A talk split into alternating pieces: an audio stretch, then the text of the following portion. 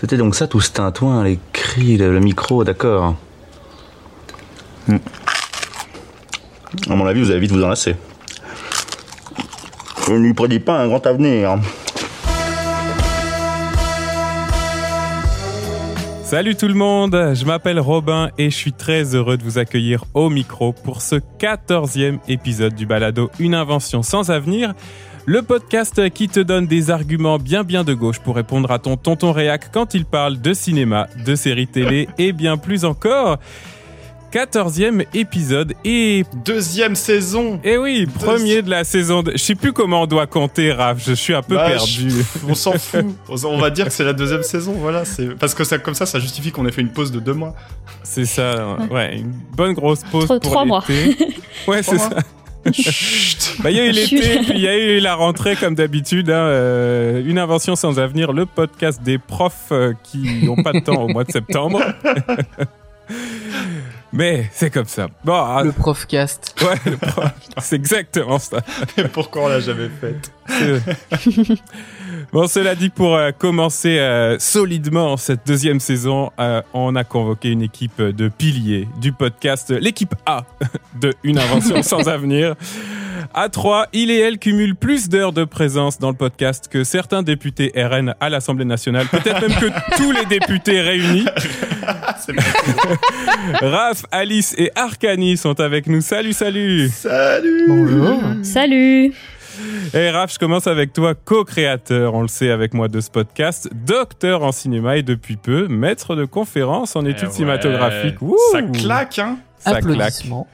Donc on t'appelle maître ou docteur bah, Les deux, maître docteur. Maître docteur. Et puis, euh, du coup, il va falloir que je, que je fasse payer plus cher ma présence dans le podcast, là. C'est ça, hein? Je multiplie par deux, ça te va? Ça fait toujours zéro, du coup. C'est bon, moi je suis pour ça. Un islamo-gauchiste woke euh, de plus à l'université française, Raph. Très fier de représenter la team. C'est bon. Bon, t'as fait quoi cet été depuis le dernier épisode, euh, il y a quelques bah, mois J'ai essayé de tout faire sauf préparer mes cours. Comme, comme ça, on est dans le thème, quoi. bah, comme tous les profs, hein, c'est ça. voilà, c'est ça. Bah non, mais c'est cool, je suis reposé, puis maintenant on est en forme pour aller attaquer une nouvelle saison de Cancel Culture Magazine. Exactement. Alice, toi aussi, comment ça s'est passé ton été, ta rentrée de prof de philo féministo, euh, Sandrine Rousseauiste infiltrée Oh waouh, Sandrine Rousseauiste, je sais pas, mais ça s'est bien passé. Euh, j'ai passé l'été à me demander comment je pourrais euh, rendre mon programme de cours le plus light possible pour caler le plus de journées de grève possible. Ça commence bien. on en est déjà à deux, donc voilà. C'est bien, c'est un début, c'est un début. Ouais, puis aller au cinéma, parce que là, c'est cool. Depuis la rentrée, il y a pas mal de trucs sympas, donc ça va, c'est une bonne rentrée. Et ça fait du stock pour des chroniques pour toute l'année. Mmh. C'est ça qu'on veut. Très grosse rentrée ciné, ouais, c'est clair. C'est clair. Arcani, euh, à part publier une vidéo avec des extraits de tubes de l'été que j'ai encore dans la tête aujourd'hui, comment s'est passé ton été Alors déjà pour cet épisode, je vais être renommé Arcani Cancel. Arcani Cancel. Et sinon non, j'en ai profité pour euh, préparer de nouvelles vidéos sans tube de l'été et Cancel RRR, le film indien dont tout le monde m'a parlé. Oh C'est vrai qu'il a même reçu des prix euh, dans les derniers mois. Ouais ouais. Il y a même des youtubeurs anglophones ciné qui en ont parlé. Non, c'est plutôt un gros succès quand même. J'ai peine eu le temps d'avoir envie de le voir et tu l'as déjà cancel quoi. ah là là. J'ai même pas pu profiter de la hype. C'est terrible. Je vais renommer ma chaîne Cancelidospop. Oh. Ça se tient, ça se tient. Bah quant à moi, euh, mon été, euh, ça s'est passé avec euh, des bébés. Hein. Chacun reste bien dans son thème. Ouais, clairement, clairement. Mais non, maintenant ils vont à la garderie et je suis allé trois fois au cinéma depuis la fin du mois d'août. C'est trois fois plus que les douze derniers mois. Donc c'est pas mal. c'est pas mal. Je suis content. Bien joué. Pas mal. Ouais, ouais, pas mal. Tu te sentais en mal de légitimité pour faire cette émission, c'est ça?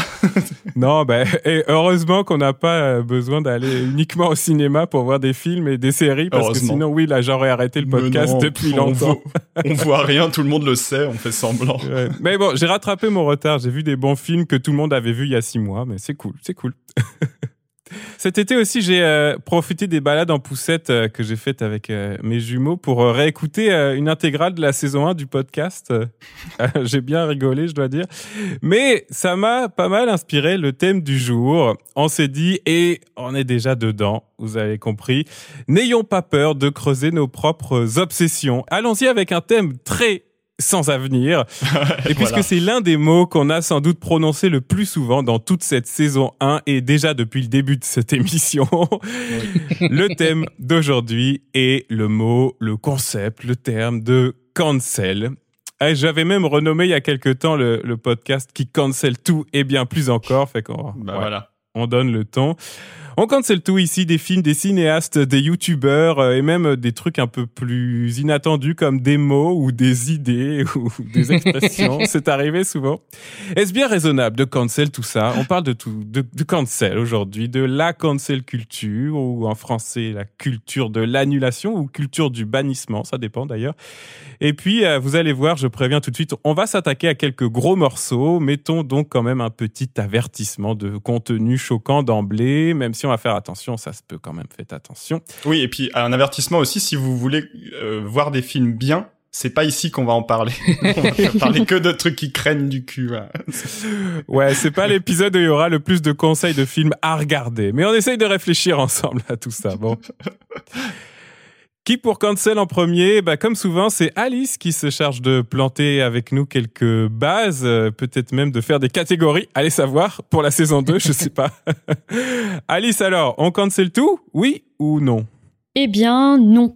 Voilà, parce que oh, comme on a trop cancel depuis, voilà, j'ai décidé que j'allais dire non maintenant. Petite surprise du jour. Alors ouais, la grande question c'est qu'est-ce qu'on fait des réalisateurs, des acteurs violents, harceleurs, violeurs? Est-ce qu'il faut les cancel? Le problème, c'est que potentiellement, c'est tous les hommes. Hein, je fais un direct un all men comme ça, cash.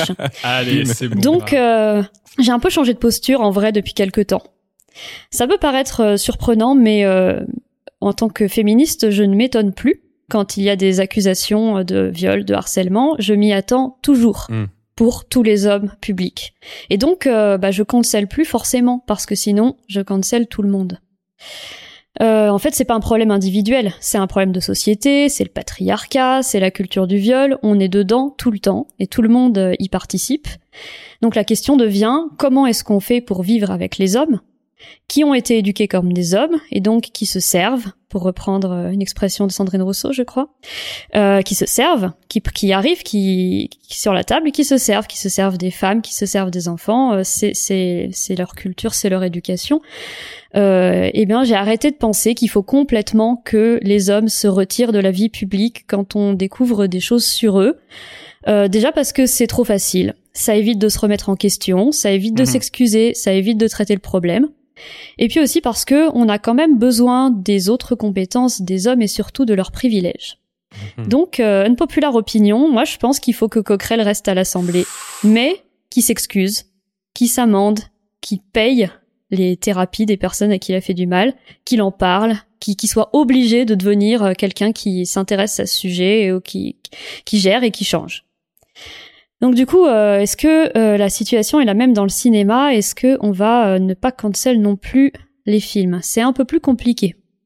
On arrive évidemment au marronnier. Euh, est-ce qu'il faut séparer l'homme de l'artiste On l'aime bien celui-là, on l'aime bien. On l'aime bien. Là aussi, tu vas dire que non finalement. Et non.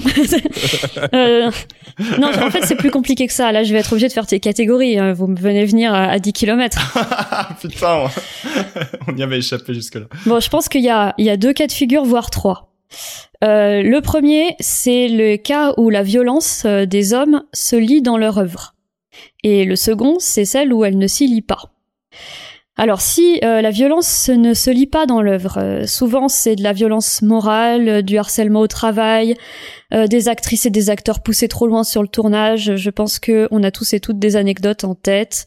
Piala, Joss Whedon, Tarantino, Hitchcock, des réalisateurs qui se comportent mal, qui harcèlent, voilà. Alors là, ça se voit pas forcément dans le film. Mhm. Donc qu'est-ce qu'on fait? Moi je dirais là, on cancelle pas mais on attend une reconnaissance, des excuses, des engagements de la part du réalisateur. Et euh, je trouve ça toujours plus fort, euh, un homme qui s'en rend compte et qui dit qu'il a merdé, euh, voire qui change un peu le reste de sa carrière, qui fait des films différents, etc. C'est intéressant.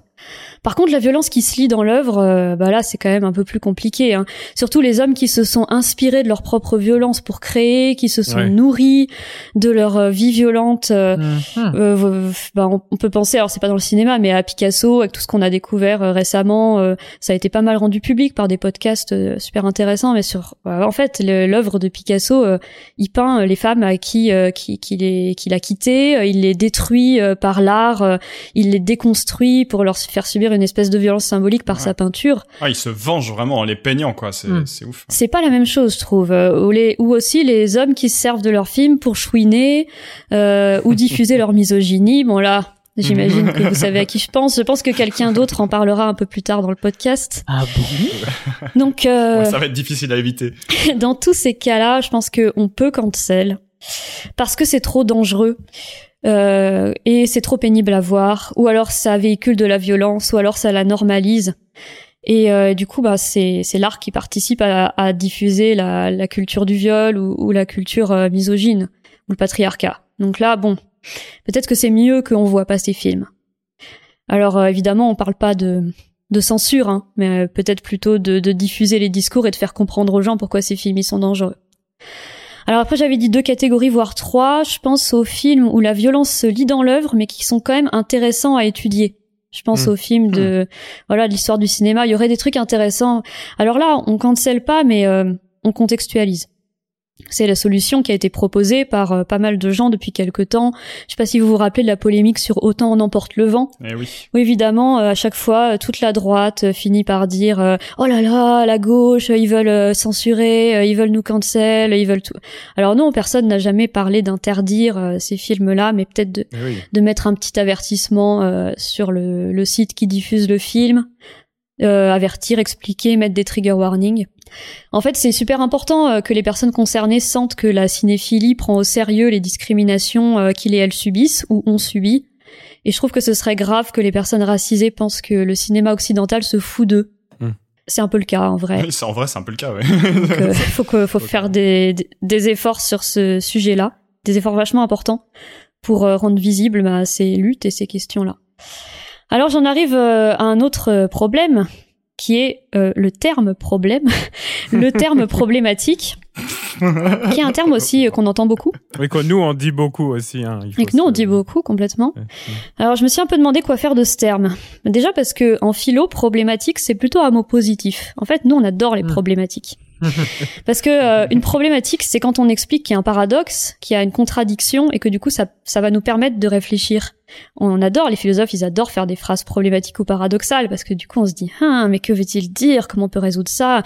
Et ça veut dire que c'est clivant. Ça veut dire qu'il y a deux manières de penser qui sont irréconciliables, et c'est bien aussi de dire ça, qu'il y a des manières de penser irréconciliables, euh, et qu'on va pas mettre tout le monde d'accord. Donc, problématique, je dirais pas que c'est un mot qu'il faut cancel, mais euh, le problème, c'est que c'est un peu un fourre-tout euh, depuis quelque temps, euh, qui va réunir autant une actrice qui, une fois, il y a 30 ans, a fait une yellow face, qu'un homme qui a violé 20 femmes. Et ça, ça me gêne un peu, en vrai, qu'on dise problématique pour tous les mmh. trucs, quelle que soit la gravité. même si tout est grave, évidemment, enfin, il y a quand même des questions de... Oui, mais tout est pas au même niveau. Ouais. Non, je pense pas. Donc euh, il faut être un peu plus euh, précise et peut-être abandonner le terme pour dire à chaque fois ce qu'on reproche précisément à un film, à un acteur, à un réalisateur. Alors pour vous, petit cadeau, j'ai revu un film hyper problématique euh, que j'avais beaucoup aimé à, mon premier visionnage quand j'étais ado ou étudiante, je sais plus. Il s'agit des Valseuses de Bertrand mmh. Blier je me suis dit euh, s'il faut voir un film problématique pour voir ce que si c'est important le mot problématique et tout, euh, regardons celui-là. En plus, que tu crois que t'aimes bien en plus, donc du coup. ouais, c'est ça. Je me dis je l'aime bien. Euh, enfin après, je sais pas. Je l'ai revu. Vous savez pas encore si je l'ai bien aimé, mais en tout cas, j'avais bien aimé. Il date de 1974. pour celles et ceux qui auraient pas eu le plaisir de voir ce film, vous l'avez vu vous d'ailleurs? Ouais. Et non. Moi, je l'ai jamais vu. Ouais. et pourtant, j'ai vu quasiment tout de Blier, ce qui est paradoxal il y a beaucoup de trucs que vous connaissez déjà, je pense, du film, parce qu'il y a plein de phrases cultes et tout, mais c'est quand même un gros morceau du cinéma français euh, comique euh, de l'époque. Quoi. Ouais, en fait, c'est euh, c'est l'histoire de, de, deux amis joués par Gérard Depardieu et Patrick Devers qui sillonnent les routes françaises en faisant plus ou moins tout ce qu'ils veulent, donc du sexe avec toutes les meufs qui croisent, des vols de voitures en continu, des petits braquages, des agressions. mais euh, mais dans une bonne humeur folle. Ils sont super contents, c'est leur bonne humeur est hyper communicative. Alors assurément le film est carrément problématique. Hein. Euh, il l'est tellement qu'on finit par presque plus voir le sexisme ordinaire que, qui nous aurait fait hurler dans des films là récents. En fait là il y a tellement de trucs, à tellement de niveaux.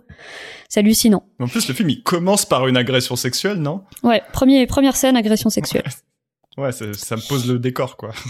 Carrément. Euh, mais par contre, euh, il est hyper drôle ce film. j'ai vraiment rigolé tout le long. Euh, c'est un peu un concours de vannes en continu. Depardieu, il vanne tout le monde. Euh, il joue super bien dans ce film, même si je suis pas du tout fan de l'acteur, mais il y a des expressions euh, qui sont désuètes parce que le film date, mais je pense qu'il en, il en fait aussi des tonnes. Je pense pas que tout le monde parlait comme ça à son époque. Et euh, franchement, toutes les phrases qu'il dit, c'est un mème. T'as envie de faire un mème avec tout, tout le temps. C'est trop drôle. Euh, pas seulement les phrases super connues, mais, mais plein, quoi. Alors, euh, du coup, dire que le film est problématique, je pense que ça suffit pas. Euh, même si il coche toutes les cases du bingo, il est misogyne, il y a de la violence envers les femmes, il y a du harcèlement, des agressions sexuelles, il y a de la pédophilie un peu banalisée, il y a de l'homophobie. je crois juste qu'il est pas mhm. raciste. Voilà. c'est parce qu'il n'y a pas de noir. C'est ça. ouais, du coup, il est raciste, en fait. Ouais, par défaut. Non, c'est terrible. Le film est assez ambigu sur certains points. Les femmes ont quand même une place importante. Il y a beaucoup de femmes. Euh, elles résistent. Elles cautionnent pas du tout l'attitude des deux gars. Et elles luttent carrément pour leur survie. En fait, quand on est une femme et qu'on voit ça, euh, on se dit ah ouais, franchement, elles luttent, c'est bien représenté. Euh, elles sont pas du tout dans le délire des deux, elles se laissent pas faire, etc. Et le film est quand même euh, agréable à voir. Voilà, c'est une bonne comédie. Donc euh, en vrai, je suis presque à le conseiller. Parce que je me suis demandé si on pouvait pas partitionner un peu son goût. Genre dire j'ai aimé, mais je cautionne pas ça. C'est un truc que j'avais ressenti quand j'ai vu The Batman de Matt Reeves, là le dernier mhm. Batman. Je suis sortie du film, je me suis dit si j'étais un homme blanc euh, cis euh, j'aurais adoré. C'était génial quoi. je me suis mis dans la tête, je me suis dit mais c'est trop bien, l'ambiance elle est cool, l'esthétique elle est géniale mais franchement il y a pas une enfin c'est un peu nul le personnage féminin, il y a très peu de femmes, enfin c'est c'est quand même un, peu problématique sur ces questions-là. Genre le film me chie à la gueule mais il le fait bien quoi. ouais ouais, c'est ça. J'ai souvent cette impression avec des vieux films un peu misogynes aussi, ou des films qui invisibilisent les femmes. Tu vois, je sors, je me dis ouais, c'est génial, mais il y a pas de femmes quoi. Hmm. Donc euh, il y a un problème, mais c'est vrai qu'il y a des trucs qui sont bien. Alors pour revenir aux valseuses, clairement les femmes sont pas le public cible. Je pense que Bertrand Blier, il a pas du tout pensé que des femmes pouvaient voir son film. Hein. il parle à ses potes. Euh, il a euh, d'énormes points aveugles. Je pense qu'il se rend même pas compte de ce qu'il met en scène parfois. Parce que plusieurs fois dans le film, on voit des femmes mettre en place des stratégies de survie et d'évitement euh, très fines et très réalistes, et très bien interprétées par les actrices. Et euh, je suis sûre que c'est si c'est conscient pour les actrices, c'est pas conscient pour le réalisateur. Quoi. Elles ont repris un peu euh, le pouvoir et elles jouent super bien des trucs que les femmes vivent, mais c'est pas le sujet du mmh. film. Et on l'a déjà dit plusieurs fois dans le podcast, un film c'est pas que un réalisateur. Donc peut-être que la démarche de Cancel, ça procède d'une vision un peu auteuriste du cinéma. Peut-être qu'il vaudrait mieux c'est le réalisateur que le film tout entier, parce qu'il pourrait y avoir des trucs euh, dans le film qui sont qui sont intéressants et qui sont pas forcément problématiques. C'est pour ça qu'en vrai, à gauche, on cancelle pas tant que ça, hmm. parce qu'on a une vision un peu plus euh, éclatée du, du problème. Le dernier questionnement que j'ai eu sur les films problématiques, c'est est-ce qu'on peut regarder ça par plaisir? Pas malgré euh, le problématique, mais pour le problématique. Genre une sorte de plaisir du nanar mais pas euh, le nanar technique, genre c'est mal fait, mais le nanar, genre c'est tellement problématique, c'est abusé. C'est quand même un truc de prof de philo. Hein. on, aime voir la problématique. ouais, c'est peut-être ça. En fait, c'est pas tant un truc de prof de philo que, en vrai, j'ai ressenti ça plein de fois. J'adore, j'adore Fifty Shades, j'adore Twilight, j'adorais revoir euh, Indiana Jones 2 c'est mais pas pas malgré le problématique j'adore regarder à quel point c'est abusé. Je sais pas pourquoi. Peut-être c'est une sorte de catharsis. Peut-être c'est une sorte de d'exutoire. Euh, je rigole du film et pas avec le film. Et à chaque fois je me dis mais c'est chaud. C'est hallucinant d'être allé aussi loin.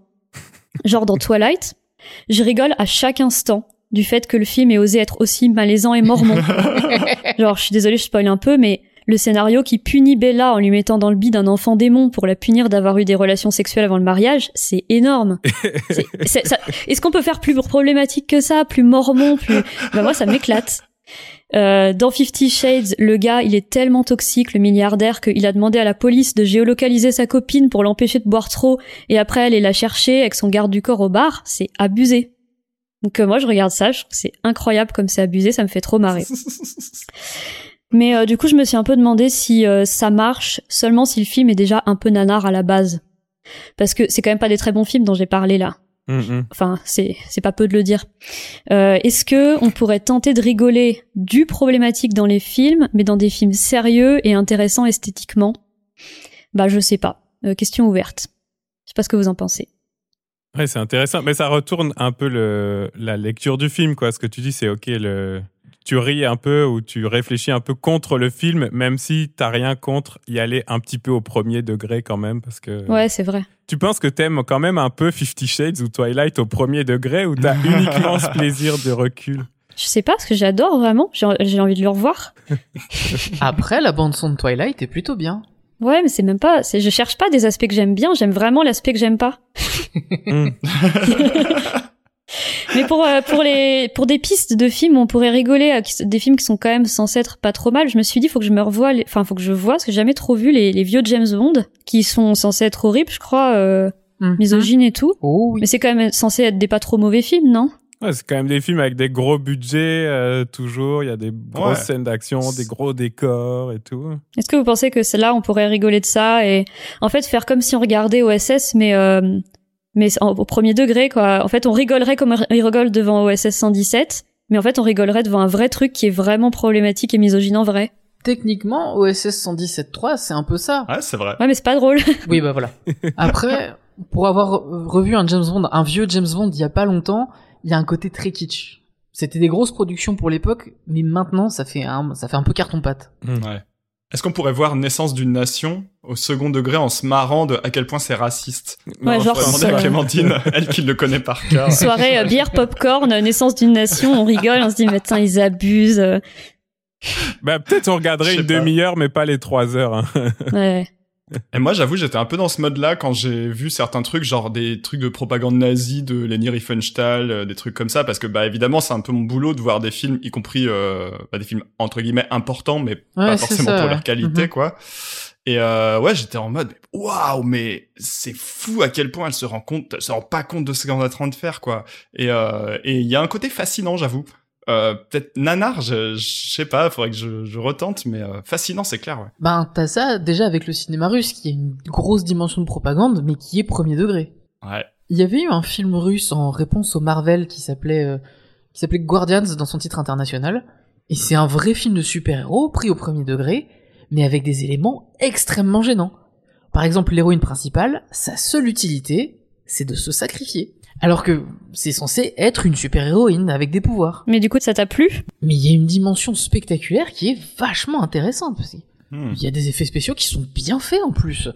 Mais avec une retenue qui a, il y a beaucoup moins de retenue qu'à Hollywood en fait. Donc quand même, tu apprécies la, la performance dans la misogynie et dans le. Écoute, j'ai aimé RRR alors que c'est un film potentiellement fasciste. bah, ouais. Ouais, mais là, t'aimes le film malgré ça, tu l'aimes pas pour ça. Ah non, clairement pas. non, là, il y a que moi qui suis tordu. un, peu quand même. T'as 14 épisodes pour découvrir ça. Il y a quand même une catégorie, enfin, une répartition qui émerge dans ce que t'as dit et même dans notre discussion là. C'est la question de l'histoire. C'est est-ce que, en fait, on hérite de l'importance historique des films, auquel cas ben, dans certains contextes, on est un peu obligé de les regarder par cinéphilie ou parce qu'on est maître de conférence, ou un truc comme ça. Il va le placer à tout le temps. on peut pas les cancel au sens où on peut plus les enlever du panthéon de l'histoire du cinéma. Donc, il faut travailler avec. Et les films contemporains, au contraire, on essaye de pas les ériger au rang de classiques s'ils sont problématiques. Désolé, j'utilise ce mot, mais justement pour ce qu'il a de un peu large là. Voilà, encore une, catégorisation à faire. Quoi. Mm. On n'en a jamais assez. Hein. Non, non, non. mais euh, il y a des exemples, euh, parce que peut-être le domaine de l'histoire du cinéma, il est un peu récent, mais euh, si je fais le parallèle avec les études littéraires, en fait, il y a plein d'exemples de, de, livres qui étaient des grands classiques, qui étaient lus dans toutes les classes et qui ont perdu mm. ce statut pour des raisons un peu de ce type-là. Je pense aux auteurs un peu trop cathos, quoi, genre Bossuet, Charles Péguy, tout ça il y a encore euh, 60 ans, euh, ils étaient dans tous les manuels scolaires. Aujourd'hui, on n'en parle plus du tout, quoi. Donc, Bah, il y a que les vieux profs des prépas parisiennes qui continuent à être euh, fascinés par Charles Peggy. c'est ça. Donc, je pense que ça se peut, en fait, de faire tomber des classiques. Et je sais pas toi, Raph, mais pas, moi, par exemple, Naissance d'une nation, bah, je le fais pas regarder à mes étudiants, on s'en fout, quoi. Non, non, non. Au, au pire, Intolérance, il est tout aussi efficace si tu veux étudier des trucs de montage, euh, et puis il est moins raciste. c'est ça, on est obligé de faire l'échelle. Voilà. C'est ça qui est atroce. On- Bah, c'est ça, euh, t'es obligé, quoi. Ouais, non, c'était vraiment intéressant. Puis, euh, bah, c'est ça, on va, on va continuer à se poser la question, c'est vrai, est-ce qu'on peut rire avec, euh, av- rire des films problématiques, mais précisément Ouais, se, parce qu'ils se sont moquer d'eux, quoi. Mm. Ouais, ouais. Mais en les regardant quand même, quoi. Contrairement à la droite qui croit qu'on est tous des petits mecs sensibles, euh, qui sont trop choqués au moindre euh, problème, bah justement, euh, allons-y, quoi. Voyons-les. Mais ensuite, après, on en parlera, je vous préviens. C'est Mais c'est ça. vrai. C'est ce que tu rappelais, Alice. Quand on dit cancel, c'est vrai qu'on utilise ça aussi, euh, ce terme, de manière un peu vague. là. Mais quand on dit cancel, on veut pas que les films soient censurés au sens où ils soient plus montrés. Notamment euh, les, les films de l'histoire du cinéma qui auraient plein d'aspects hyper, euh, hyper problématiques. On veut justement, à la limite, mettre en valeur leur contexte, travailler dessus, travailler avec. Mais il ne s'agit pas de plus montrer les films, quoi. Mhm. Ouais. Ouais, voilà. Et du coup, euh, toi, Robin, c'est quoi euh, tes valseuses à toi, du coup Comment elles vont? Tu, tu voulais pas Non, tu m'as dit j'enchaînerais sur la chronique d'Alice. Alors du coup, euh, je, je, je suis sûr que tu vas nous parler d'autres trucs problématiques que, que t'aimes bien quand même, non? Ah ouais, bah en fait, bah on va on va aller sur le versant contemporain. Je suis pas allé revoir un vieux film problématique. euh, Je me suis pas trop posé cette question. Mais l'idée de ma chronique euh, d'aujourd'hui, elle m'est venue quand je préparais l'émission. Je me suis rappelé qu'à la fin de chaque épisode, normalement, on a un segment de conseils. Donc cette fois, on va être peut-être un peu emmerdé parce que notre thème cancel, bah, c'est littéralement déconseiller des trucs. Alors on verra tout à l'heure comment on s'organise avec ça. Hein, c'est pas pour tout de suite, mais ça m'a fait me demander est-ce qu'il y aurait moyen de faire une chronique cancel, mais en conseillant quand même quelque chose? Ce qui m'a amené à une deuxième question, c'est est-ce qu'il y a des films ou des séries qui mettraient en scène la cancel culture? Et si possible bah, des films ou des séries cool? Parce que s'il y en a mais qu'au final je dois les cancel, bah j'ai pas résolu mon problème initial. Hmm. Tu te poses des défis, hein Ouais, ouais. Mais je vais vous conseiller une série qui est sortie sur Netflix en août 2021 qui s'appelle The Chair, directrice en français. Euh, une série qui a été la première à naître du multi-contrat d'exclusivité signé entre la plateforme Netflix et le duo des créateurs de Game of Thrones, David Benioff et D.B. Weiss, qui agissent ici comme producteurs cadres, executive producers. Hmm. Et euh, David Benioff est d'ailleurs le mari de l'actrice et désormais scénariste Amanda Pitt qui a co-créé cette série avec Annie Julia Wyman. Alors je vous raconte un tout petit peu.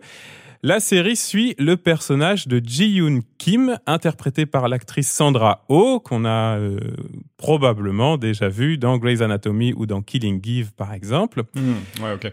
Elle joue une brillante professeure de littérature américaine et euh, au moment où on euh, la rencontre, elle vient d'accéder au poste de chair, donc de directrice du département de littérature américaine de l'université fictive de Pembroke. Et tout de suite, en fait, elle va devoir gérer un shitstorm de crises diverses tout en réalisant que son pouvoir à elle est extrêmement limité et que si elle est la première femme qui plus est racisée à obtenir ce prestigieux poste de chair, ben c'est sûrement parce que le département est au bord de péter et qu'on préfère qu'il pète dans les mains d'une femme. Ah ouais. Classique. Donc, ben voilà. La stratégie de LREM depuis 5 ans. Donc une bonne stratégie qui a fait ses preuves. Et donc parmi les crises qui font les différentes intrigues de cette mini-série, hein, je vous en cite quelques-unes. Donc euh, l'équipe de profs est constituée de très vieux hommes blancs qui coûtent très cher mais qui n'enseignent que très très peu. Et donc elle est chargée d'en pousser trois à la retraite. C'est sympa déjà comme première mission. Ouais, un vrai problème. Hein. si vous connaissez pas le monde uni- universitaire, euh, je vous assure que c'est vrai. Ouais, euh, parmi ces vieux profs, justement, la seule femme voit son bureau déménager de force dans les sous-sols du gymnase. Donc c'est très classe hein, de choisir euh, celle-là. Donc elle va devoir un peu se battre quand même avec elle, même si elle fait partie un peu de la liste des gens qu'il faut virer, c'est compliqué. Et puis d'un autre côté, on lui met des bâtons dans les roues quand elle veut aider la promotion de Yaz, une jeune prof brillante et dont les thèmes de recherche et les méthodes d'enseignement sont plus innovantes. Et évidemment, c'est une jeune prof noire. Hein. Sinon, on lui mettrait moins de bâtons dans les roues. On lui impose notamment de refuser à Yaz une conférence honorifique pour la donner plutôt à l'acteur David Duchovny, alors qu'il est plus ou moins dans son Oh. propre rôle, ce qui est assez drôle. Voilà. Il cherche à se donner une sorte de prestige académique et donc à faire une conférence de littérature en disant que lui, il avait fait un, un master euh, de, de littérature avant d'être euh, acteur. Ah, ça donne envie. Hein. C'est un de ses meilleurs rôles en plus. Bon, et puis surtout, le gros morceau de cette série, c'est le personnage de Bill Dobson, un ancien romancier à succès devenu enseignant assez charismatique, assez classe. Il était d'ailleurs, on le comprend, directeur du département avant Ji-yoon. Sa femme est morte, sa fille quitte la maison pour aller à l'université. Il est dépressif, alcoolique, il n'a pas préparé ses cours. Il s'occupe pas de sa doctorante. C'est le, pire, je pense, dans la liste. hein. Et surtout, bon, les énormes problèmes arrivent dès l'épisode 1. hein, C'est pas un gros spoiler, hein, c'est le, c'est le nœud du problème. Lors de l'introduction d'un cours sur l'absurde, il tente une opposition entre fascisme et littérature de l'absurde et il ponctue sa démonstration par un petit salut nazi qu'il veut ironique, alors que bon, euh, dans la liste des choses qui se qualifient pas comme potentiellement ironiques, le salut nazi est clairement quelque part sur le podium, hein, on, on va pas se mentir. Oui, c'est vrai qu'on en voit assez peu. Mais il a la gueule de bois, je crois, pendant ce cours. Oui, oui, il a la gueule de bois, ben voilà, c'est ça. Et, et sa fille vient de partir, il est tout seul. Ça et- y est, la culture de l'excuse là. voilà. Mais non, mais l'excuse scénaristique, en tout cas, elle, est- elle est là. Donc, vous voyez que la série touche à un paquet de sujets intéressants agisme, sexisme, racisme, intersectionnalité, mais aussi le mépris des sciences humaines, une mise en scène euh, de la culture du call-out, hein, donc de la dénonciation des comportements toxiques, et puis une mise en scène de la cancel culture avec des guillemets, parce qu'évidemment, c'est un- une formulation qui nous vient de droite, on va en reparler. En tout cas, ici, une mise en scène des limites de la liberté d'expression en contexte académique, pour le dire euh, de manière un peu enrobée. Et en l'occurrence, dans la série, on n'a aucun doute sur les intentions du personnage de Dobson, au sens où ça n'est pas un suprémaciste blanc, c'est un gars dépressif, hein, comme tu le mentionnais. Et euh, il, faut, il faut dire que l'acteur Jay Duplass est très très bien choisi pour jouer ce personnage, parce que d'abord, c'est un excellent acteur, Mm. et puis, bah, rien que pour euh, rendre cette scène-là crédible, il fallait quelqu'un qui soit capable de faire passer le truc. Parce qu'honnêtement, sur le papier, il se dit, OK, il fait un cours et au milieu du cours, il y a un petit salut nazi pour faire une blague. Bon, il le joue très bien, rassurez-vous. Mais on n'a aucun doute non plus, et c'est ça l'important en fait, sur la légitimité de la réaction des étudiants et des étudiantes. Donc, manifestation, demande de démission, etc. Et d'ailleurs, le personnage de Jiu ne va pas minimiser le problème. hein. Si on dit que on suit son point de vue moral à elle dans la série, il est nuancé parce que elle, elle a une relation personnelle avec le personnage, mais il est tout de même clair. Hein. On fait pas un salut nazi par antiracisme. Désolé, euh, allô quoi. Donc, voilà, on est de ce côté-là, il n'y a pas de doute. Attention, quand je dis il n'y a pas de doute, ça dépend quand même de qui on parle. Parce que Mhm. The Chair a reçu quelques bonnes critiques venant de droite. Ah, le Par twist. exemple, une critique de Thomas Sotinel dans Le Monde. Et surtout, je l'adore, la critique de Florence Colombani dans Le Point, qui s'intitule Splendeur et misère de la cancel culture. Aïe, aïe, aïe. Rien que ça. Alors il faut dire, pour agiter tout de suite les drapeaux rouges, hein, que Florence Colombani, elle a écrit plusieurs livres monographiques. Accrochez-vous. Un sur Woody Allen, un sur Polanski, un sur Marlon Brando, un Oh. sur Leonardo DiCaprio. C'est parfait. Ah, mais c'est une passion à ce niveau-là. C'est une passion. Et pour couronner le tout, elle a une apparition dans le film Adieu au langage de Jean-Luc Godard. Euh, Raph, je te laisserai juger plus tard. Mais en tout cas, une bonne Oh cliente pour nous. hein. On peut l'inviter. Putain, mais ouais. Moi, je vais la suivre sur Twitter immédiatement. Et lui proposer un droit de réponse immédiatement aussi. c'est ça. Ben, je vous la cite. Tiens, d'ailleurs, tout de suite. Alors, la série Netflix plonge dans le monde des universités de prestige et égratigne avec drôlerie les dérives du wokisme. Une réussite, dit Florence Colombani. Et Sotinel dans le monde? Vu de ce côté-ci de l'Atlantique, les campus américains ressemblent à de grandes étendues embrumées, jalonnées de panneaux indicateurs indéchiffrables, trigger warnings, cultural appropriation, critical race theory. En six épisodes, Directrice propose un guide comique de cet univers qui excite si fort les imaginations européennes. Alors, voyez, On a le gros bingo boomer de droite, Mmh. hein, les dérives du wokisme d'un côté, et puis pour Sotinel, le classique discours de l'importation de trucs américains qu'on comprend pas et qui n'ont rien à faire chez nous parce que vous comprenez, le contexte est différent. Quoi. Donc ça, c'est vraiment euh, les Comme classiques. quoi, il y a, y a un fil rouge dans notre podcast, c'est que à chaque fois on dit les gens de droite ils comprennent rien. Ils comprennent Ils rien lisent toujours de travers les films. ou ils comprennent ce qu'ils veulent, c'est ça. Ouais, voilà. Plutôt, ouais. Bon, ce qui est intéressant, en plus dans cette série, c'est qu'elle se déroule sur un campus états-unien et que bah, les universités, c'est le lieu qui cristallise par essence la plupart des paniques morales lancées par les conservateurs depuis des décennies. Euh, L'arc narratif sur le salut nazi, c'est très comparable en fait au roman La Tâche de Philip Roth, par exemple, qui est sorti en 2000. Ça commence déjà à dater, mais en fait, c'est les paniques morales sur l'université, il y en a en fait au moins depuis le macartisme, quoi. Puis en France, pareil, au moins depuis mai 68, hein, Frédéric Vidal et les islamo-gauchistes à l'université, le colloque de Blanquer sur le wokisme, etc. Donc c'est toujours des gens euh, qui mettent pas euh, leurs enfants à l'université, mais dans des écoles de commerce, mais qui s'inquiètent beaucoup de ce qu'on fait à l'université parce que c'est un peu trop de gauche, quoi. Et là, vous allez me dire, Robin, t'avais annoncé que tu n'allais pas cancel la série de ta chronique. Et pour l'instant, t'as cité que des euh, critiques de droite sur la cancel culture et le wokisme. Et alors, est-ce que c'est vraiment une série de droite, oui ou merde? Bon, bah, vous, ah, tu l'avais un peu anticipé, Raph. hein, les fachos se sont un petit peu emballés quand même tout seuls sur la série. Mais au fond, ils ont un peu raison. Parce que Ah, quand même. bah, peu importe que la série soit un peu nuancée, euh, bah, ils étaient contents, j'imagine, parce que la cancel culture était représentée. Et je l'ai dit en intro de cette, euh, de cette chronique, bah, c'est pas si souvent que ça. Et comme la série est quand même comique, bah, ils ont ri aussi de la cancel culture. C'était cool pour eux. Après tout, ils font ce qu'ils veulent des œuvres. Nous, on a bien essayé de rire des films problématiques tout à l'heure. Donc, c'est exactement le même truc, mais à l'envers, quoi. Ouais, c'est de bonne guerre. Ils se moquent de nous. Mais bon, en fait, c'est pas trop de la cancel culture, ni de la liberté d'expression ou de la liberté académique qu'il est question dans la série, plutôt du fait de devoir répondre de ses actes, hein. comme dirait le slogan d'une chaîne YouTube que vous connaissez peut-être, qui s'appelle Kaleidospop. Hein. On peut plus rien dire sans être tenu responsable pour ses propos. Mais ça, c'est plutôt de gauche quand même. Parce que si on regarde un peu, bah ça marche pas trop, le truc de The Chair, série de droite. Et pour tâcher de le montrer, je vais terminer cette chronique avec deux choses. La première, c'est vous décrire quand même la première scène du premier épisode de la série. Ça commence avec le Gloria en ré majeur de Vivaldi, donc un chant de, à la gloire de Dieu, quoi. C'est très enjoué, c'est laudatif, ça envoie. Et pour nous montrer le personnage principal, Ji-yoon, qui traverse le campus pour arriver à son nouveau bureau, ça donne quoi? Des plans fixes sur des bâtiments, il y a de la neige, des arbres nus, et puis il y a plein de plans de coupe qui sont des très gros plans qui isolent le regard peint de vieux hommes blancs sur des portraits. Mmh. Il y a des tranches de vieux bouquins dans des bibliothèques avec de la poussière, etc.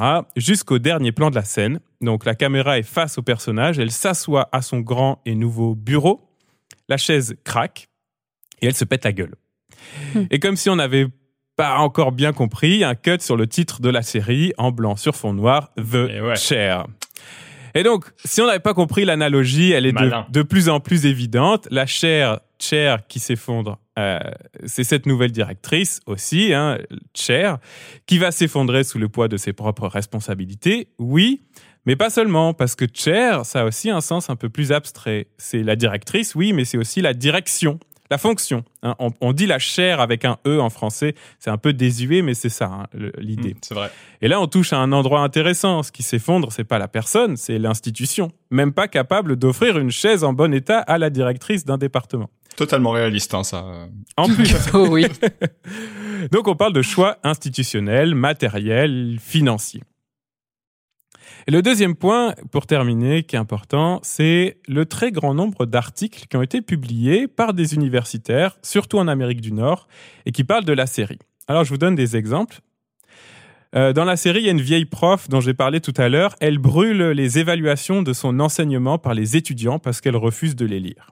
Euh, C'est un truc très nord-américain, ça se fait aussi au Québec. Là, à la fin d'une session, les étudiants, de manière anonyme, vont noter puis critiquer les, les Mm. profs, en gros. Mhm.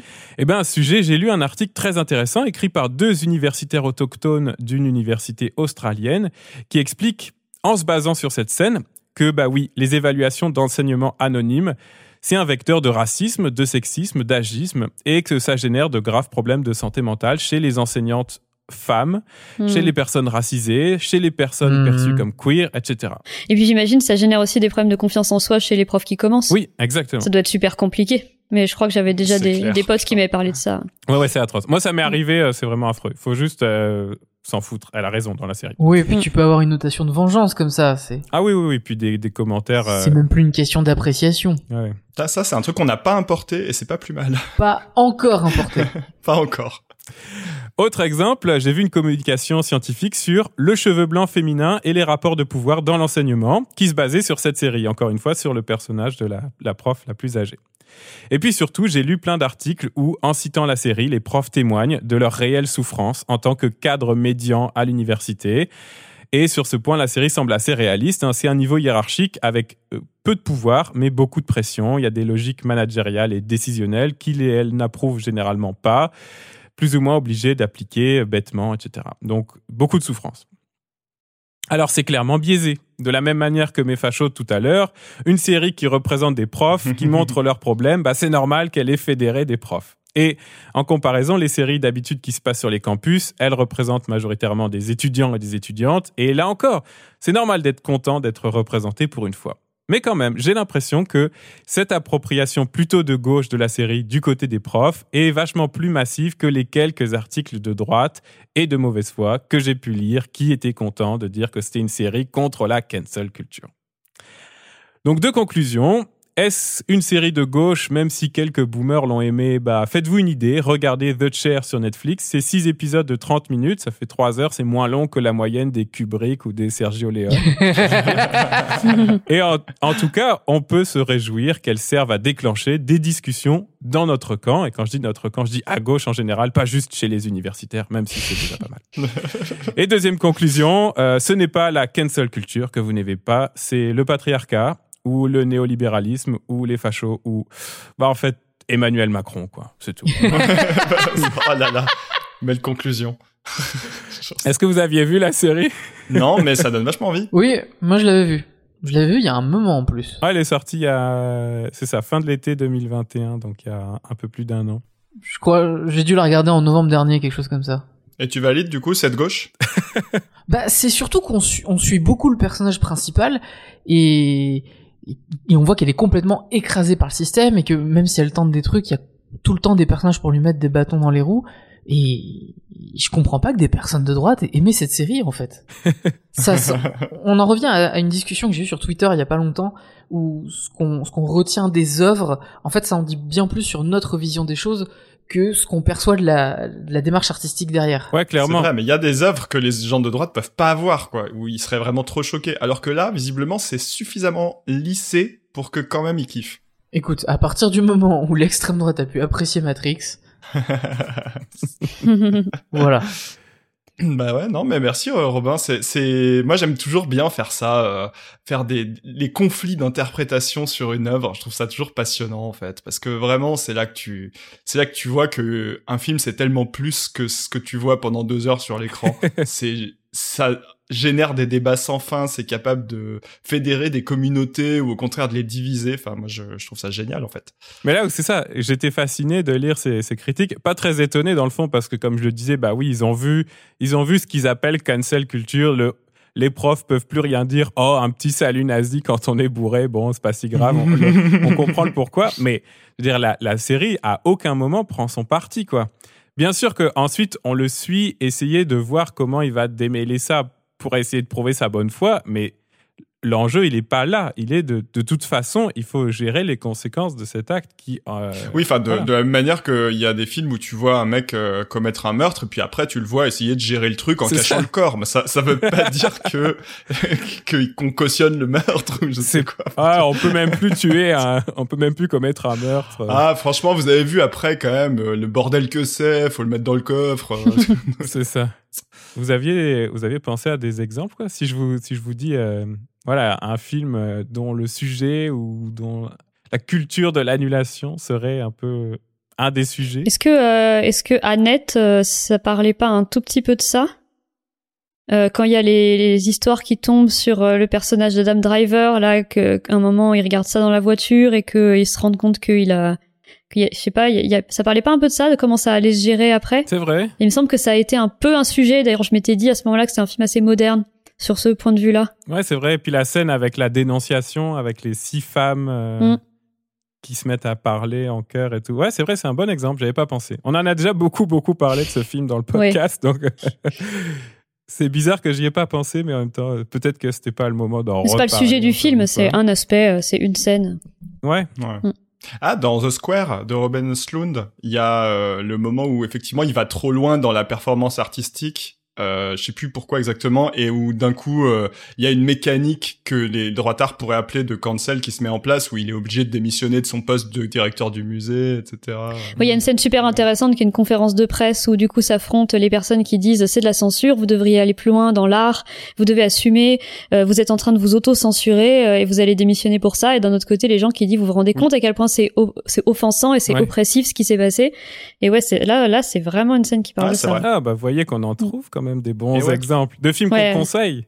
Super film The Square et ouais. j'ai bien hâte de voir le le nouvel Ostlund là qui devrait sortir ou qui est sorti, je sais pas. Ouais. Qui Triangle est of Sadness. de il y a nouveau, il y a Palme quelques- d'Or. Quelques avant-premières là, Mm. à l'heure où on, on enregistre et les retours sont bons, donc euh, ça donne envie, ouais. Excellent. Bon, c'est bien qu'on ait un peu des conseils, des choses constructives un peu dans cette émission. C'est bon. Il y en aura bien quelques-uns. C'est ça. Bon, comme d'habitude, euh, au milieu de l'émission, on se prend une petite pause pour jouer un jeu qui cancel aujourd'hui, un jeu autour du cancel. Raph, Oui, c'est un jeu que j'ai intitulé La Coupe du Monde des sacs à merde. Alors, vous allez voir. Pourquoi? En fait, c'est parce que d'habitude, on nous reproche toujours de pas faire de distinction, de cancel tous les hommes, qu'on peut plus rien dire, du coup, même la plus petite erreur et tout ça. Et bah, du coup, voilà, maintenant, je vous propose, on va essayer de juger s'il y en a qui sont pires que d'autres. Et pour ça, on va faire un grand tournoi. Euh, c'est un peu sur le modèle, moi j'avais été euh, très très passionné il y a quelques mois, il y avait eu sur Twitter euh, le grand tournoi des droitos et euh, Oui, oui. le but c'est de voter pour celui qui a le plus de droite quoi. Donc euh, voilà, on va faire ça euh, phase de poule, élimination directe et jusqu'à la grande finale pour désigner le, le roi des roi des cons quoi. voilà. Je pense que je pense que je vous propose de faire ça. Donc euh, voilà, je, vais, je les ai, euh, je, je vous les propose comme ça. On va, on va voir ensemble. On va faire ça démocratiquement évidemment. Et donc j'ai pris un certain nombre de personnages du monde du cinéma qui mériteraient peut-être d'être cancel, je sais pas. Et euh, je les ai répartis aléatoirement. Donc vraiment, il y a, il y a, il y a que la main de Dieu ici qui, qui décide. Euh, Est-ce dans qu'on des peut poules. cancel la main de Dieu Voilà, ah bah, déjà, on voilà. cancel Dieu, oui, c'est ça. Tant qu'à faire. Et voilà, ça commence, putain, ils sont intenables. quoi. et petite précision, pour corser le jeu, je vous ai donné à chacun des missions secrètes. Donc vous avez chacun des, des écuries, vos poulains, et vous devrez les défendre et les faire aller le plus loin possible dans la compétition. Donc euh, voilà, l'écurie de la pieuvre, euh, l'écurie de la lanterne et l'écurie de l'œil s'affrontent et on révélera au moment de la toute fin du jeu, euh, évidemment, qui était qui. Et c'est- pas qu'un jeu, parce que ça permettra peut-être aux auditeurs et aux auditrices de découvrir que certaines personnes qu'elles adorent, euh, en fait, sont cancel et, et pourquoi. Mm. Et c'est vrai que ça peut être utile en vrai. Ça va être un nouveau jeu interactif où, où toi t'es là. Mm. Ah moi j'adore tel acteur. Alors en fait. Ah bah non. J'ai cru que t'allais dire ça permettra aux gens de découvrir que j'aime les pieuvres. non. Ça, si vous suivez, normalement vous savez. bon allez, on y va. Alors, première poule. Je vous demande de voter sur le pire entre Klaus Kinski, Gérard Depardieu et Kevin Spacey. Le plus cancel, allez-y. En quelques mots. ok, Mm. je sais pas, mais moi, pour moi, le moins cancel, c'est Gérard Depardieu. Parce Ah qu'on ouais. parle plus, on parle plus de politique que d'agression. Ah, il y a une accusation de viol quand même. Ouais, mais une. Ouais, puis il est quand même proche de deux dictateurs qui, qui exterminent euh, certaines personnes dans la population. Ouais, c'est vrai. Ouais. ok. Ah, Kevin Spacey, il est quand même très cancel, hein. Parce que là, il y a des accusations de pédocriminalité, manipulation de jeunes garçons, non euh, de... Ouais. Ouais, ouais, non, moi, je, c'est, pour moi, c'est le pire, celui-là. Le moins cancel, c'est Klaus Kinski parce qu'il est mort. Ouais. Ah ouais, on revient sur le débat de est-ce que c'est dans le passé ou est-ce qu'on on l'érige au présent comme un, un grand acteur. Et du coup, faut qu'on se mette d'accord, c'est ça? Non, non, au bout d'un moment, il y en a un qui se, dé- qui se distingue. Non, mais Moi, Kevin Kevin Spacey. Spacey, Kevin il a quand même construit toute sa carrière vraisemblablement sur euh, sur ça, quoi. C'est Mm. atroce. C'est parti pour Kevin Spacey. Deuxième pool, Steven Seagal, Cédric Jiménez, Mel Gibson. Oh, oh. Je sais pas ce qu'il a fait, Steven Seagal. Il est proche de Poutine et il a été euh, très agressif. Il a été physiquement violent avec des acteurs avec qui il a tourné sur euh, sur les tournages. Ok. Oh, puis il est, il est shérif, non Déjà, il est, il est lui-même. Enfin, je veux dire, c'est- Techniquement, je crois qu'il est bouddhiste aussi. ça, c'est cancel aussi maintenant. hein. C'est bon. Toutes les religions, on a dit. Non, Mel Gibson, je dirais. Mel Gibson, ouais. Ouais, bon, je suis d'accord, c'est bon. Allez, Mel Gibson. La troisième poule, attention, il y a du lourd.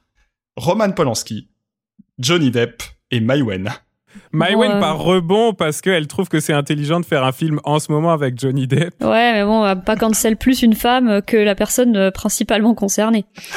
J'avoue, là, là c'est chaud, quoi. Bah moi, pour moi, c'est Polanski. Hein. dans une bonne poule, elle. Ouais, c'est Polanski, c'est obligé, c'est non, je pense qu'il n'y a pas de doute non plus. Mais... Parce que là, on est vraiment dans le cas que je disais des, de la violence qui se voit dans l'œuvre. Donc, Ouais, euh, ouais.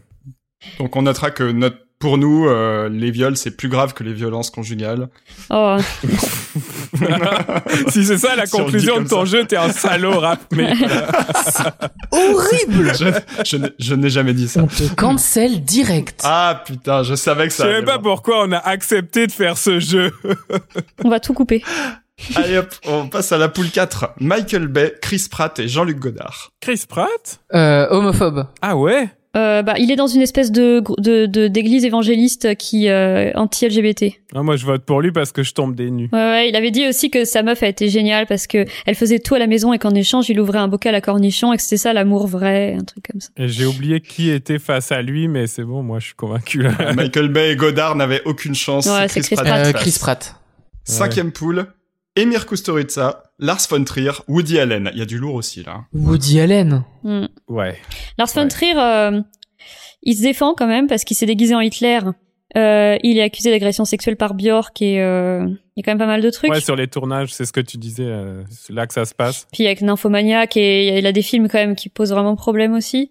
Après, bon, c'est vrai qu'il y a Woody Allen en face, donc euh, Ouais, Est-ce qu'il va, est-ce qu'il va être éliminé dès le premier tour, euh, un, un des favoris comme Il y a ça? match. C'est triste. Non, il y a Woody Allen en face quand même. Ouais, Allez. ouais. Allez, honnêtement, Woody Allen, il passe. Euh, poule 6, Jennifer Lawrence, Joss Whedon et Quentin Tarantino. Ah ah. Attends, Ah, Tarantino pour l'ensemble de son œuvre. Moi, je dirais Joss Whedon parce que c'est quand même très hypocrite de sa part euh, par rapport à son œuvre. Et c'est comme avec Chris Pratt, c'est la déception qui parle. ouais, ouais, vrai. non, je trouve que c'est, enfin, Joss Whedon, c'est du harcèlement au travail. Ouais, non, t'as raison, t'as raison. Là, encore une fois, c'est atroce ce qu'on est en train de dire, mais Non, non, mais t'as... Disons que Joss Whedon n'a pas failli quasiment tuer une actrice de Mm. façon délibérée sur un de ses tournages. Donc Tarantino. Allez, Tarantino. Allez, Tarantino.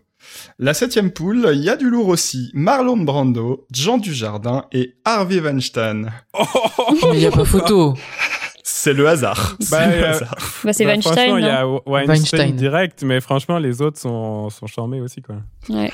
Les autres sont charmés. Jean, Jean Dujardin, c'est plus politique, quoi. C'est. euh, Ouais, il aurait mérité de, de, de, de dégager comme ça, mais bon. C'est ça. Il a, je pense pas qu'il ait des casseroles de d'agression et tout ça. Juste là, en ce moment, il choisit que des films d'extrême droite et euh, il a choisi son camp. Quoi. Non, il mérite juste de tomber dans l'oubli, je pense. Il défend les flics sur Ouais. le quotidien, mais bon. C'est ça. Mais bon. Ouais, on va dire que c'est moins grave. Il y a, il y a pas Allez. de doute là, Weinstein. C'est euh, quand même moins Weinstein, grave. même pour le Allez, Jean, symbole. tu peux retourner à la maison. Weinstein, normalement, c'est le boss de fin du jeu, je pense quand même là. C'est possible. J'avoue, Il a de bonnes chances d'aller en finale, là, on va pas se c'est mentir. pas fair play. Avant-dernière poule, Ricky Gervais, Catherine Deneuve et John Wayne. Il y a peut-être un, peu plus serré, celle-ci. Ricky Gervais, je vois pas. Euh, transphobe. Ok. Non, enfin, il est en train de faire une J.K. Rowling en devenant un vieux réac transphobe. Et John Wayne? Et John Wayne était un sympathisant nazi. Ah oui. Sympathisant. Sympathisant, Et euh, il y a l'épisode des Oscars où l'actrice Sachin Littlefeather avait été un- invitée par Marlon Brando pour euh, s'exprimer sur les représentations des Premières Nations dans le cinéma hollywoodien. Ah oui. Et le, et le service de sécurité avait dû retenir John Wayne, qui était parti pour aller la frapper sur scène, devant tout le monde. Ouais, tout- bah, de toute façon, la carrière de John Wayne, c'est euh, une mise en valeur de, du, gé- du génocide, quoi. Oui. Ah ouais. oui, c'est vrai. C'est Bon, quand bah, même ça. On va peut-être mettre On lui peut alors dire même si. toujours, ah, il y a des films un peu nuancés où il est gentil et tout, la prisonnière du désert, tout ce que tu veux, mais ça reste que c'est le cow-boy du cinéma américain. En tout cas, je l'aime bien, j'avoue, dans cette liste, je m'y attendais pas à John Wayne, Ah. mais finalement, bon client. Ouais, ouais. Et il risque peut-être de passer, hein. Catherine Deneuve, elle est plus dans des dans des affaires plus récentes, quoi, sur MeToo, euh, sur euh, le droit d'être importuné, tout ça. Après, bon, en plus, elle a joué dans Huit femmes, donc j'avoue que j'aurais bien envie de la faire gagner. le pire film. de l'histoire du cinéma, euh, c'est ça. Voilà. C'est faux. Il y a pire. Allez, il faut se mettre d'accord, là. Qui... Bah, Ricky Gervais, c'est juste qu'il est en train de devenir un vieux con cynique. Donc, euh, plutôt John Wayne. Ouais, John Wayne. Ouais, John Wayne. John Wayne. Allez, c'est parti pour John Wayne. Et dernière poule, attention, Luc Besson, Stanley Kubrick et Chantal Lobby. Oh, bah, pourquoi Chantal Chantal, Lobby Lobby Je suis pas au courant. Bah, qu'est- Qu'est-ce qu'on a fait au bon Dieu? Ah. Mais c'est tout? Ah, c'était parce qu'il fallait quelques femmes, mais c'est vrai qu'elles font des trucs moins graves quand C'est même. un peu pourri quand même, comme fin de... ca- T'as commencé nul et tu finis, qu'est-ce qu'on a fait au bon Dieu, mais bon. J'avoue. Ouais, Ça- c'est vrai. Ça vaut, ça vaut pas, je pense, par rapport à... T'as quand même Luc Besson, quoi. Luc Besson. Ouais, bah oui, Pour voilà. moi, c'est Luc Besson. Oui, oui, je suis d'accord. Et Kubrick qui sort blanchi grâce à vos. Ah, il là est pas- il- encore. Il est pas blanchi. mais- C'est l'histoire qui parle. Eh ben, étonnamment, il y a que des gars hein, dans la phase finale. Oh, tiens Ouais, donc. bah ça. Très étonnant. Alors c'est parti pour les demi-finales du coup. Euh, Là aussi c'est tiré au hasard. Donc la première demi-finale c'est John Wayne contre Weinstein et Woody Allen. C'est- Pardon, mais c'est affreux ce qu'on est en train de c'est faire. affreux, c'est affreux. tiens à Je le désolidarise de ce podcast. je, je, je plaide coupable. On ira quand même jusqu'au bout, mais, mais c'est affreux. Euh, bah, ça se joue entre Weinstein et Woody Allen. non, Weinstein. Weinstein, c'est pire. hein. Ouais, quand même, là. Mais c'est aussi par, le, par tout ce qu'il porte C'est ça et toute l'influence qu'il a eu sur le monde du cinéma. Oui. C'est un truc plus euh, systémique. Mm. Et pourtant personne connaît sa gueule. Euh, Il a pas des petites phrases publiées en recueil et tout comme l'autre. Hein. C'est vrai. Bah maintenant, on la connaît bien, sa gueule, quand même, ça va. Ouais, Mm. maintenant ouais, mais pendant longtemps c'était un homme de l'ombre. Ouais. Non, non, c'est vrai, c'est vrai. C'est fou. Et bah allez, c'est parti. Deuxième demi-finale. Quentin Tarantino, Roman Polanski, Luc Besson. Faites votre choix. J'aimerais pas dîner à cette table. J'avoue Euh, Non, quand même Oh, Polanski, c'est je pense. Polanski. Oui. Mais là aussi, il y a ce qu'on disait sur Weinstein, entre le côté systémique, le rapport de force permanent, Ouais, puis il y a beaucoup de foutage de gueule aussi. euh. Ouais. clairement. Un agenda politique, euh, Ouais. misogyne. Ouais. Allez, sans surprise, Polanski qui arrive jusqu'à la finale. Et troisième demi-finale. Là, c'est un peu les, les underdogs. Mel Gibson, Kevin Spacey ou Chris Pratt? J'aurais dit Kevin Spacey, mais... Chris Pratt? Ouais, ça aurait dit quand même Kevin Spacey aussi. Pour la même raison, le Ouais, truc systémique de vraiment, il a bâti sa carrière euh, comme acteur, puis directeur de théâtre. Ouais, t'as c'est un peu Morandini, quoi. euh, C'est le... Oh Bah non, mais c'est vrai. Ouais, c'est il vrai. fait passer des castings à des jeunes Pourquoi on n'a pas Morandini, en fait On a oublié Morandini, mais c'est exactement le même euh, scénario, quoi. Ah, c'est parce que c'est l'édition au monde du cinéma, c'est pour ça, je ne pouvais pas le mettre. en, en fait, Kevin Spacey a quand même fait un truc horrible parce que quand, quand les affaires sont sorties, il a essayé de détourner l'attention en faisant son coming out. Oui, oui, oui. Et c'est quand même un move euh, un peu dégueulasse parce que Non, c'est clair. ça va réassocier dans l'esprit de certaines personnes euh, le, le lien supposé entre agression sexuelle et homosexualité. Mm. Donc Kevin Spacey. Oui, c'est clair. Allez, ça dégage. Mel Gibson, euh, le, le chrétien fondamentaliste, hop, au placard. Et Kevin Spacey qui va donc affronter en finale les deux favoris, Harvey Weinstein et Roman Polanski. Alors là, On peut Ouais. laisser, Bah, peut-être euh, qu'on n'est pas obligé de un trancher. hein. Peut-être qu'on peut avoir un trio gagnant. ah non, il nous faut le sac à merde en chef. Est-ce qu'on on fait ça. un podium On fait 1, 2, 3 De toute façon, ils sont, ils sont tous les trois au-dessus du reste. Hein. euh. Hmm. Ouais, si vous voulez. Bah, Weinstein, Polanski et euh, Spacey, peut-être? J'aurais inversé Polanski et Weinstein. Parce que Polanski, il- en plus, il, il s'en est servi artistiquement. Ouais, j'hésite. Donc, non seulement il y a la position de pouvoir, mais en plus, il s'en est servi pour faire quelque chose qui l'a encore plus mis en valeur. Weinstein, comme disait Raph, ça, ça restait un homme de l'ombre. Donc, en plus, il y a la sublimation artistique qui est en... C'est vrai. Et puis Weinstein, c'est pas un réalisateur. ouais. Polanski, c'est Weinstein et Picasso. Oh, il doit être dans ton équipe, là. T'es en train d'essayer de le défendre. ça y est, vous commencez à jouer stratégie. Ah oui, c'est vrai, j'avais pas pensé à ça. Peut-être aussi que j'ai dû me taper sa filmo et que j'ai une revanche à prendre. ok, ok. non, mais ça se vaut. Il, faudrait presque euh, ex aequo et Spacey en 3. Eh bien, il aura gagné deux choses ces derniers temps, le César et du meilleur film et la Coupe du Monde des sacs à merde. Bravo Roman. Polanski.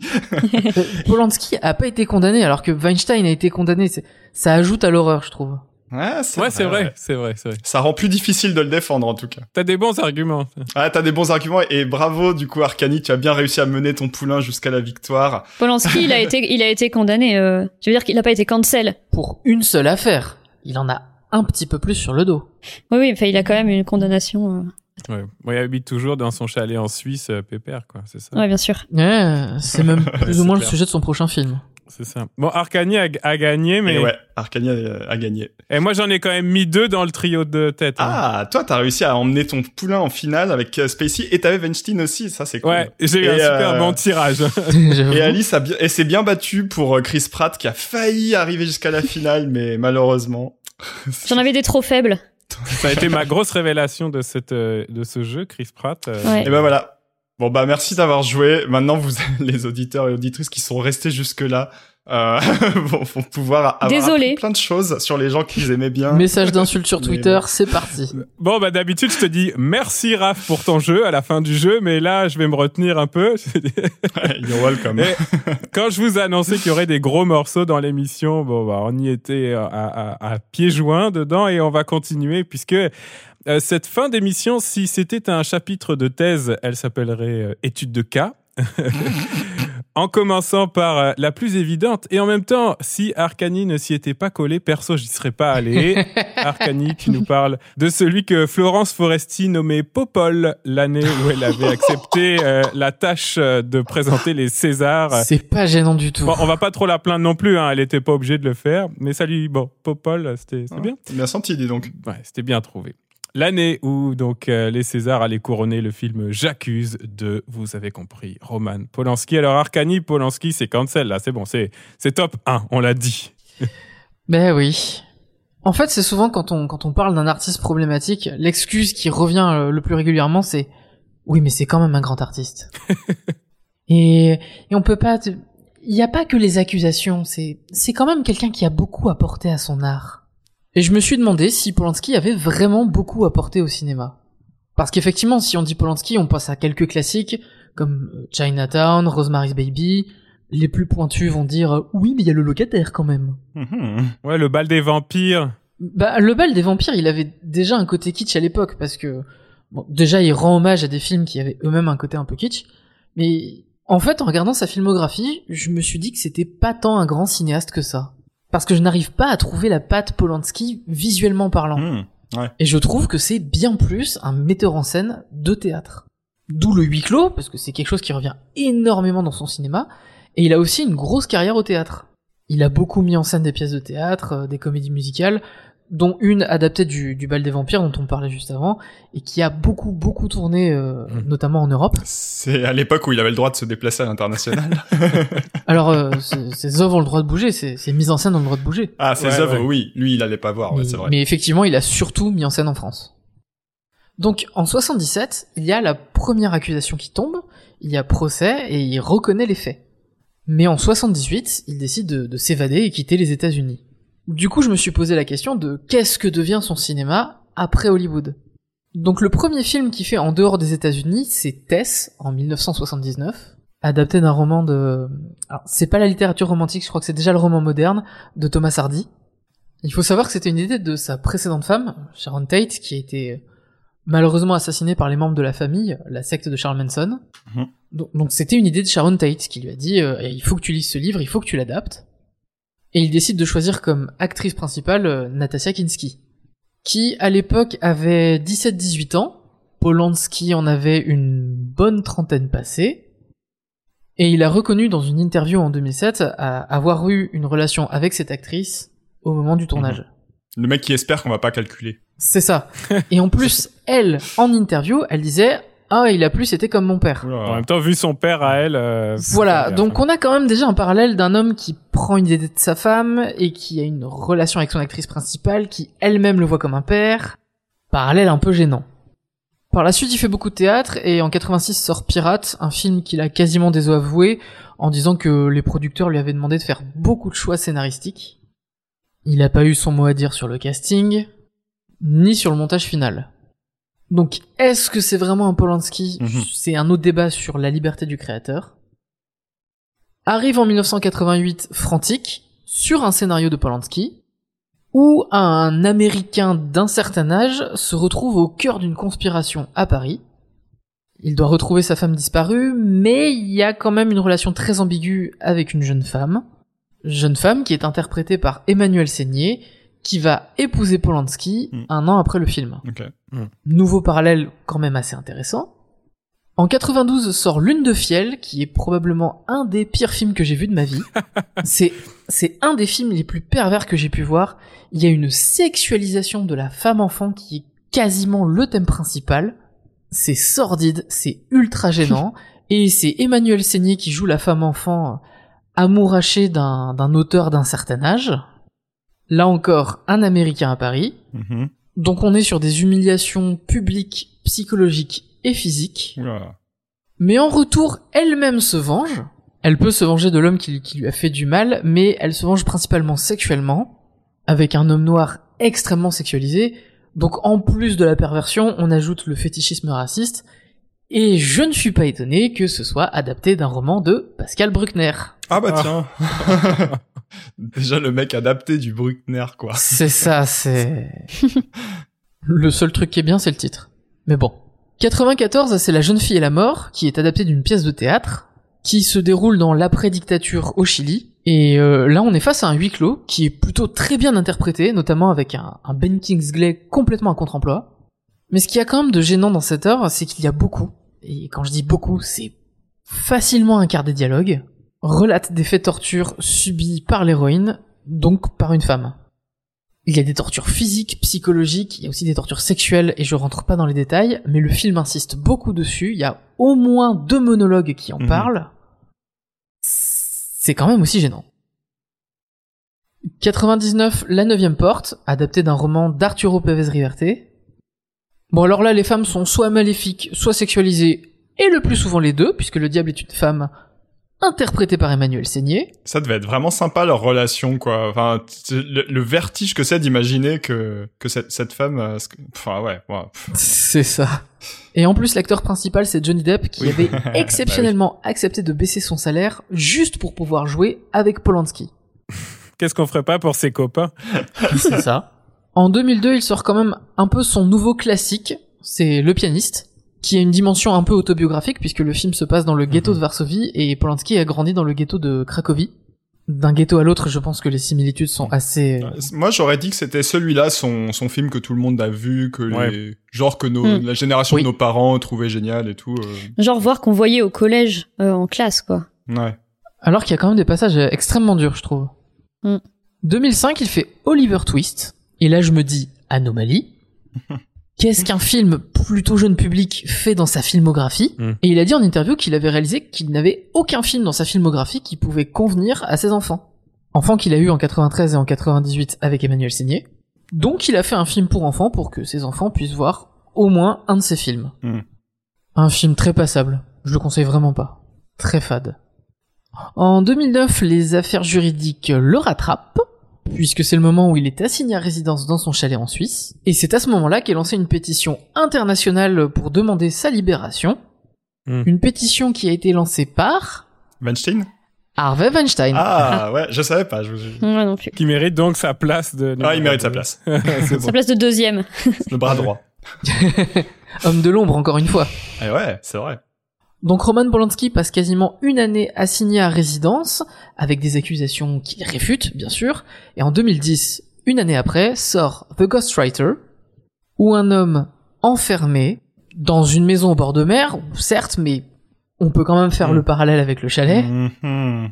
au centre d'une conspiration, on ne sait pas ce qui est vrai, on ne sait pas ce qui est faux, et c'est un scénario original de Roman Polanski. C'est son premier. Attends, j'ai pas, j'ai pas suivi. C'est son premier scénario original ou pas? Ben non, parce qu'il y avait eu Frantic, avec euh, encore une fois un homme au cœur d'une conspiration. Ah oui, mais c'est rare quand même. Il, il, il, il écrit ses scénarios quand il a des trucs à dire. Il adapte beaucoup, Ouais, mais c'est ça. euh, je vais en reparler justement à la fin. Hmm, Mm. Ok. 2011, il adapte la pièce de théâtre Carnage de Yasmina Reza où on voit des couples dysfonctionnels. Bon, encore une fois, le huis clos, le théâtre. 2013, il adapte une nouvelle pièce de théâtre, mais qui là va avoir une, une mise en scène très autobiographique, La Vénus à la fourrure. Ah oui, c'est vrai. Donc l'histoire, c'est un metteur en scène qui met en scène la Vénus à la fourrure et qui passe des auditions avec des actrices. Et c'est un huis clos entre une actrice et le metteur en scène. L'actrice, c'est Emmanuel Seigné. Et le metteur en scène est joué par Mathieu Amalric. Mais Mathieu Amalric est coiffé et habillé, et il est mis en scène, euh, parfois avec des jeux de lumière, pour ressembler physiquement à Polanski. Mhm. Donc on a un homme qui filme un homme qui lui ressemble physiquement avoir un jeu érotico-malsain avec la femme du véritable réalisateur. On n'avait pas besoin d'autant de preuves là. c'est bon. Voilà, c'est- quand même très On gros. va la finir la liste, mais on- on est Ouais. convaincu, je pense. C'est de pire en pire en plus. En 2017, il adapte un roman de Delphine de Vigan qui s'appelle D'après une histoire vraie, où Emmanuel Seigné joue une romancière qui se fait petit à petit malmener puis carrément torturée par une femme qui écrit pour d'autres personnes, qui est jouée par Eva Green. C'est très très mal joué. Même pour Eva Green, j'ai trouvé ça très troublant. Tous les actrices et les acteurs sont quasiment en fausse note, c'est c'est presque artistique à ce stade. En parallèle du tournage, euh, Polanski est en procès en Pologne.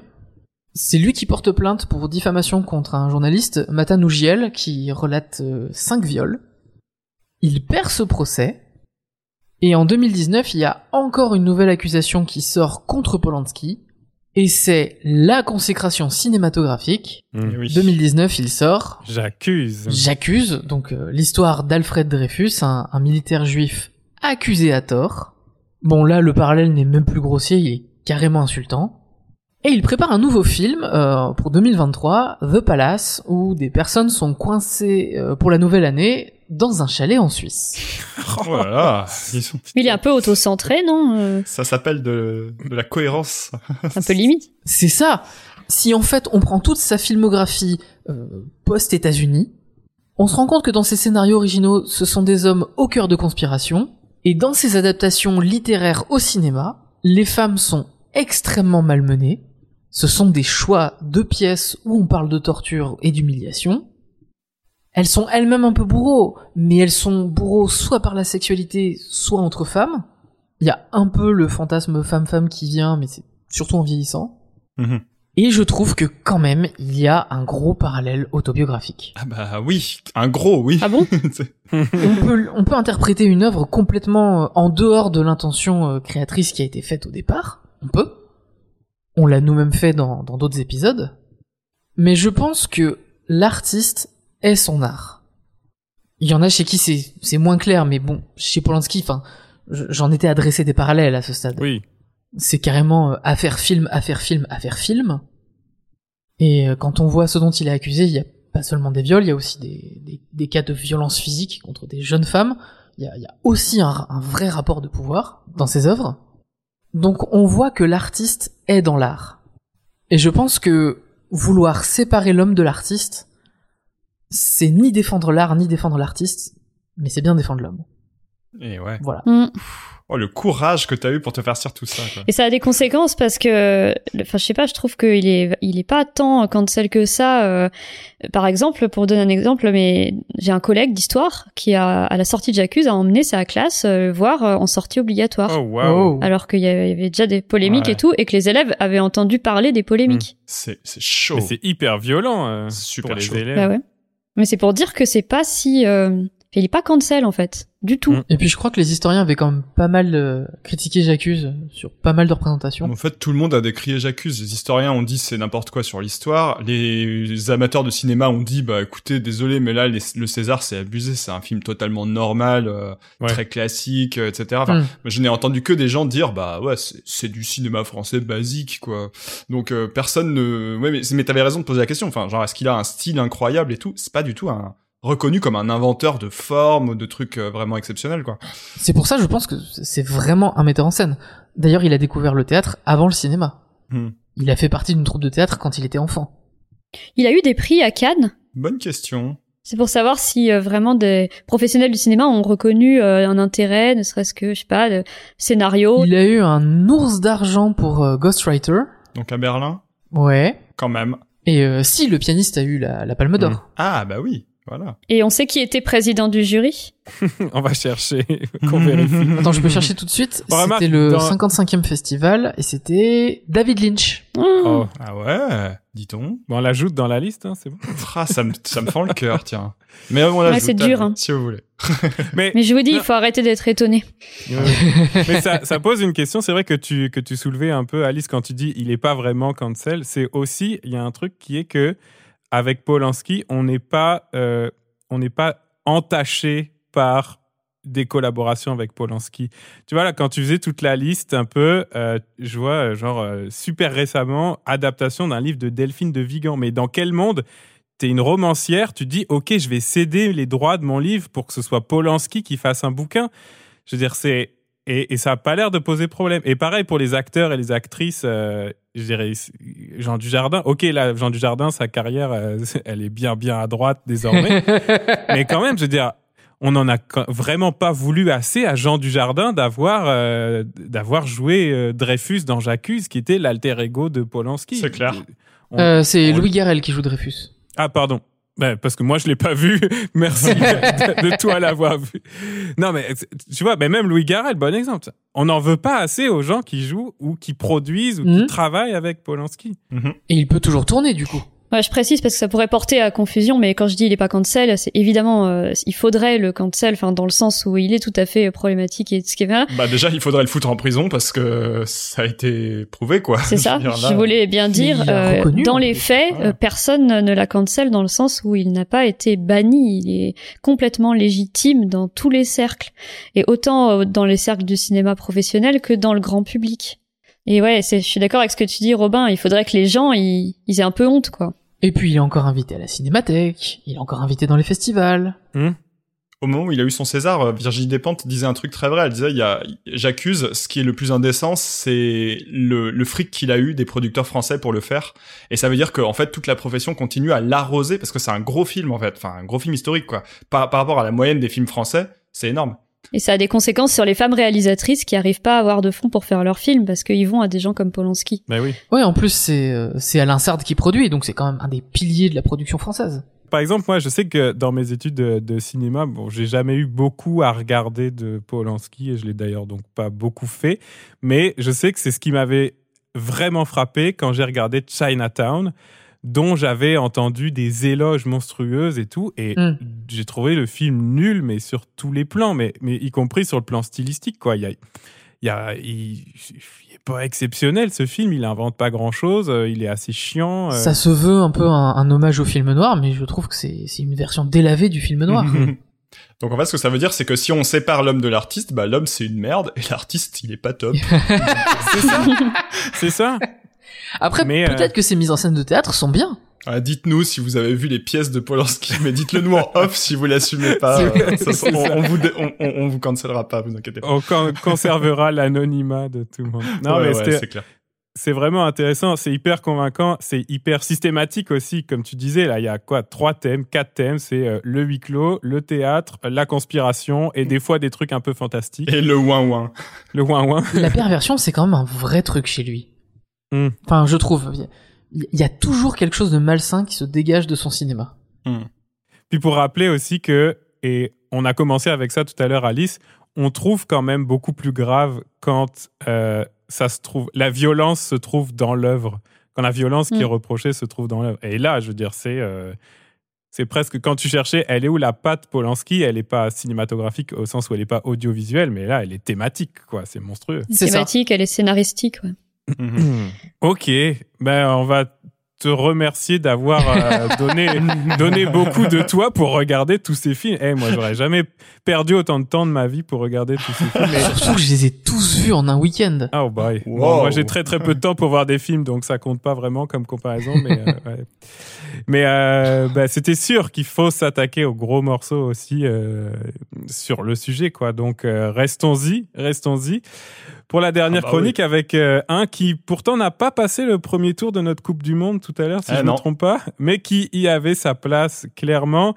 Et évidemment, on en a beaucoup parlé ces dernières semaines, puisque il est mort. Raph, tu vas nous parler de Jean-Luc Godard. Alors, Jean-Luc Godard, on cancel. Et ben justement, c'est ma question. Est-ce qu'on cancel Jean-Luc Godard? Et il y aurait vraiment des raisons de le faire. C'est un truc qu'on a, commencé à redire quand il quand il est mort du coup il y a quelques semaines. Euh, parce que en fait, il y en aurait des raisons euh, de cancel Godard. Il est né en 1930, donc déjà bon, il a la mentalité de, de sa génération, euh, voilà, en, en, un peu mieux, mais pas non plus top, quoi. Euh, il a fait du cinéma pendant 70 ans. Il y a, y a forcément des écarts, quoi. Euh, mais en fait, c'est vrai qu'il est moins pire que plein d'autres de son âge. Il était en tout cas, parce que chose assez rare, c'est un cinéaste qui a évolué sur le sexisme par exemple, ou sur le fait de s'intéresser progressivement à des questions euh, non occidentalo-centrées, euh, notamment son dernier film, Livre d'image, est très convaincant sur euh, le monde arabe, etc., et pas du tout problématique sur ce point-là. Alors que d'autres, voilà, sont restés des grosses merdes de droite toute leur vie, et ça leur pose pas beaucoup de problèmes. Ah, cite des noms Ah bah, je sais pas, dans la même génération, Romer par exemple, ça va pas quoi. C'est bon. bon, par contre, il y a un truc quand même, c'est que Godard, paraît-il, est antisémite. D'ailleurs, même les vieux ganuls qui d'habitude euh, excusent tous les hommes de tout ce qu'ils ont fait de grave, eh ben même pour eux, ils ont l'air de prendre le problème au sérieux. Là, récemment, Gérard Darmon, j'entendais, ah qui refuse de lui rendre hommage euh, parce qu'il est trop antisémite. Darmon, qui par ailleurs est ami avec Dupont-Moretti, lui-même un grand défenseur de la cause féministe, et qui trouve que Mediapart, c'est du mauvais journalisme parce qu'ils font trop d'investigations. Donc, pour vous poser le personnage, lui, il défend tous les hommes, sauf les antisémites. Mais il a raison de pas défendre les antisémites, hein, par ailleurs. Sauf que... Bah, parce qu'il est juif aussi, enfin. Je pense que ça joue euh, vraiment pour le coup. Bah, pour le coup, oui. Euh, donc voilà, reprenons les faits. Il euh, y en a quelques-uns. Je vous ai fait plusieurs catégories. Euh, je suis inspiré par Alice euh, cette ah, merci. plusieurs catégories de faits qui sont pas tous aussi graves. Vous allez voir. D'abord, les déclarations qui sont antisionistes. Parce que Godard, voilà, politisé pendant les années 60, donc période d'intenses conflits entre Israël et la Palestine, en particulier la guerre des six jours en 67, grosse attaque israélienne contre l'Égypte, la Jordanie et la Syrie. Euh, ça un gros traumatisme à l'époque, euh, plus de 20 000 morts en une semaine, euh, c'est ce qui installe Israël comme supériorité, dans sa supériorité militaire au Moyen-Orient. Euh, donc voilà, Godard se politise à ce moment-là, il est antisioniste comme quasiment tout la, toute la gauche à l'époque, c'est-à-dire qu'il refuse la colonisation par Israël des territoires palestiniens. Et d'ailleurs, il a fait plusieurs films là-dessus. Il est allé là-bas pour filmer. Il n'a jamais monté le film qu'il voulait faire parce que tout le monde est mort entre temps dans des attaques. Enfin voilà, il y a eu, il y a eu euh, un certain nombre de, de choses euh, là-bas. Ah ouais, c'est hard. Euh, ouais, ouais, c'est, enfin, c'était un gros engagement euh, de la gauche de l'époque, on va dire. Et c'est vrai que pour illustrer son antisémitisme, parfois on rappelle ses positions pro-Palestine. Hmm. Euh, et ça, ça mérite d'être remis en contexte quand même et de pas céder à la simplification, c'est-à-dire que on peut ne pas être antisémite et rappeler qu'Israël est dirigé par un régime colonisateur qui ne respecte pas les droits de l'homme et quasiment de manière continue dirigé par des partis d'extrême droite. Encore récemment, ils ont salué le résultat des élections italiennes, etc. Bon bref. euh, on peut aussi discuter des modalités d'action. Par exemple, on reproche à Godard d'avoir signé des pétitions pour le boycott culturel d'Israël. C'est vrai que c'est pas forcément une bonne solution, mais même lui finalement l'a pas appliqué très strictement puisque certains de ses films sont produits par de par des producteurs israéliens donc bon à la limite il y aurait un problème de formulation c'est vrai que Godard dit parfois juif à la place d'israélien comme un synonyme et ça pour le coup c'est vraiment mmh. problématique si on veut utiliser le terme c'est-à-dire c'est un problème de langage mais c'est un problème quand même euh, ensuite, il y a les rumeurs et déclarations pas vraiment vérifiables. Euh, souvent, le même exemple qui ressort, c'est que Truffaut, euh, François Truffaut, aurait vu Godard traiter le producteur français Pierre Brunberger de sale juif. Alors, on ne sait pas si c'est vrai. Et Truffaut, par ailleurs, a aussi ses casseroles, mais il y a des chances que ce soit vrai, puisque Truffaut, c'est quelqu'un qui a connu Godard avant qu'il soit de gauche, avant qu'il se revendique en tout cas mm. comme de gauche. Donc voilà, ça reste inadmissible. Euh, ça s'expliquerait éventuellement, pas justifié, hein, mais expliqué par la culture de l'antisémitisme à la fois familiale, Godard vient d'une famille bourgeoise suisse très réac, et aussi de manière plus large, dans la France des Trente Glorieuses, ça ne choquait pas plus que ça d'entendre des insultes antisémites, comme euh, jusqu'à aujourd'hui des insultes sexistes, racistes, homophobes. Euh, il y a plein de gens que ça ne choque pas et qui ne voient plus mmh. la, la, discrimination derrière. Alors évidemment c'est choquant quand même, et c'est choquant que ça ne choque pas mais ça permet d'expliquer, de voir d'où ça vient. Donc voilà, inexcusable, euh, mais par ailleurs, on ne sait pas si c'est tout à fait vrai, et en tous les cas, il l'a pas reproduit après sa jeunesse, donc on peut considérer, considérer qu'au moins il s'est amélioré, ou en tout cas qu'il a abandonné l'insulte pure et simple. Ensuite, il y a les provocations. Plusieurs phrases rapportées, notamment celle-ci, Hollywood serait un business inventé par des gangsters juifs, Alors, référence au fait qu'il y a effectivement beaucoup de personnes juives à Hollywood dans les années 40-50, Hmm. et que c'est un espace qui est considéré comme un peu à part de la société américaine, c'est-à-dire un peu plus progressiste, plus raffiné, mais du coup un peu en marge, et d'où l'idée des gangsters. Donc vraiment, voilà, si on lui cherche d'où ça vient, ça s'explique, mais effectivement, euh, c'est quand même pas très fin. Maintenant, parce que là, on retrouve un peu le truc du complot juif et tout. Enfin, c'est quand même des imaginaires avec lesquels ils jouent qui sont dangereux. Oui. Puis c'est pas si progressiste que ça. Non, mais un peu plus que le, la moyenne euh, des Texans, Oui, tu vois. Enfin, voilà, c'est c'est ce que je voulais dire Ouais. par là. Non, non, mais ok, ok. c'est ça. En tout cas, les Texans considèrent qu'ils sont trop progressistes et qu'ils sont de gauche, etc. Ça, c'est sûr. Et les Texans sont les premiers à dire qu'il y a euh, trop de juifs et trop, homo- trop d'homosexuels euh, à Hollywood. Enfin, voilà. Enfin, pas tous les Texans, hein, bien sûr. Donc Godard est Ne vous texan. choquez pas. Noto le texan. Et ben, en fait, le pire dans tout ça, c'est que quand il dit ça, c'est même pas négatif. Si on retrouve euh, le contexte, C'est ça. euh, pour Godard, en tout cas, tel qu'il le pense, c'est une manière de dire que justement, euh, lui, il s'est formé avec le cinéma hollywoodien, qui- qu'il aime bien l'idée des gangsters, parce que lui aussi, il aime pas être dans la norme, etc. Et que dire gangster juif, bah, certes, c'est de la provoque, c'est pas très fin, mais en fait, pour lui, c'est positif. C'est ça le pire. C'est qu'il arrive à être antisémite en essayant de dire un truc qu'il trouve cool. Hmm. Donc bon, voilà, là, on, on commence à voir le pattern qui se dessine, hein, c'est-à-dire que au-delà des raisons plus ou moins voilà euh, de, de où ça vient, il y a quand même un gros problème dans la manière de dé- dédramatiser les insultes euh, antisémites. Alors ensuite, il y a euh, ce que j'appellerais les comparaisons foireuses et autres trucs de boomer. à un moment, Jean-Luc Godard s'est même autoproclamé juif du cinéma pour dire que euh, il était persécuté par euh, certains journalistes, donc euh, ouin ouin, tout ça. Oh, la comparaison. Alors j'ai pas trouvé la source. J'ai pas trouvé la source de cette phrase malheureusement, mais elle est souvent rapportée dans pas mal d'articles. Il y a un truc que j'ai trouvé intéressant là-dedans. C'est que ça veut dire que quand il pense aux juifs, il pense à des gens persécutés. Et donc il a envie même d'être de leur côté symboliquement, au point de s'autoproclamer juif alors qu'il l'est pas du tout. Mm, mm. Alors ça rejoint un, un truc qui dit ailleurs, d'ailleurs dans un film tourné en 2007 par Alain Fleischer, euh, qui s'appelle Morceaux de conversation avec Jean-Luc Godard, qui est une série d'entretiens avec des critiques, des universitaires et tout. Et là-dedans, euh, Godard a cette phrase, il dit un catholique, je sais ce que c'est, il va à la messe. Alors que un juif, je ne sais pas ce que c'est, je ne comprends pas. Bah, renseigne-toi. Voilà. oui, j'avoue. Pour lui, il est choqué, il est, il est gêné par le fait que juif, c'est pas un terme aussi clair euh, que d'autres, parce que ça désigne à la fois une religion, euh, un peuple et une culture. Contrairement à catholique qui désigne juste une religion, euh, dans la plupart des cas aujourd'hui. Et donc, bah voilà, en fait c'est de la curiosité malsaine. Mhm. C'est regarder ce peuple-là que je ne comprends pas, et donc j'ai envie à la fois d'être comme eux, mais en même temps je les étudie comme un objet d'étude un peu étrange. Voilà, c'est on voit bien que là, il y a une culture de l'antisémitisme euh, très présente, très qui a infusé beaucoup chez lui, euh, parce que en fait, on, on a envie de lui dire, mais euh, ta gueule, on s'en fout de savoir si c'est un juif. Oui. Enfin, ça- enfin, pourquoi ça te gêne comme ça? Donc c'est bien que ça vient d'un de- de- d'un truc de d'exotisation, en tout cas au minimum, quoi. Mais surtout que les gens qui veulent répondre à cette question, généralement, c'est justement par antisémitisme pour en faire un cliché, un repoussoir ou quelque chose comme ça. Quoi. Exactement. Voilà.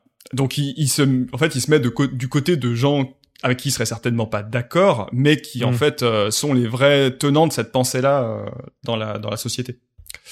Bon alors après il y a la catégorie, on y arrive, vous inquiétez pas, euh, de ce que j'appellerais les dérapages totalement incontrôlés à 240 sur la départementale en mode Fast and Furious Tokyo Drift. On monte en puissance là. Voilà. Direct là. Notamment dans le fameux euh, documentaire que je citais tout à l'heure d'Alain Fleischer, où Godard, pendant une pause de- du tournage, c'est important de le noter, aurait dit la phrase suivante Attention, je mets un deuxième trigger warning antisémitisme, euh, la déclaration est assez violente. Les attentats suicides des Palestiniens pour parvenir à faire exister un État palestinien ressemblent en fin de compte à ce que firent les Juifs en se laissant conduire dans les chambres à gaz et exterminés, se sacrifiant ainsi pour parvenir à faire exister l'État d'Israël. Ouf. Ouais, Oh la vache. Là, on est quand même sur le gros morceau. C'est-à-dire que quand bien même on défendrait l'utilité de la violence en politique, à savoir le terrorisme euh, pour faire exister un État qui n'est pas reconnu par la communauté internationale, non Jean-Luc, on compare pas ça avec des victimes de crimes de guerre contre l'humanité. Euh, Et puis en se laissant conduire, putain, voilà, c'est violent ça. quoi. Et bah oui, et d'autant plus que ça, ça reprend un cliché qui est très ancré justement dans certains discours antisémites, euh, c'est-à-dire l'idée de voir la Shoah comme un sacrifice. Ça remet de la logique Mm. religieuse dans l'extermination. Et ça laisse entendre qu'il y avait chez les victimes une capacité à accepter ce qui leur arrivait au nom de leur foi.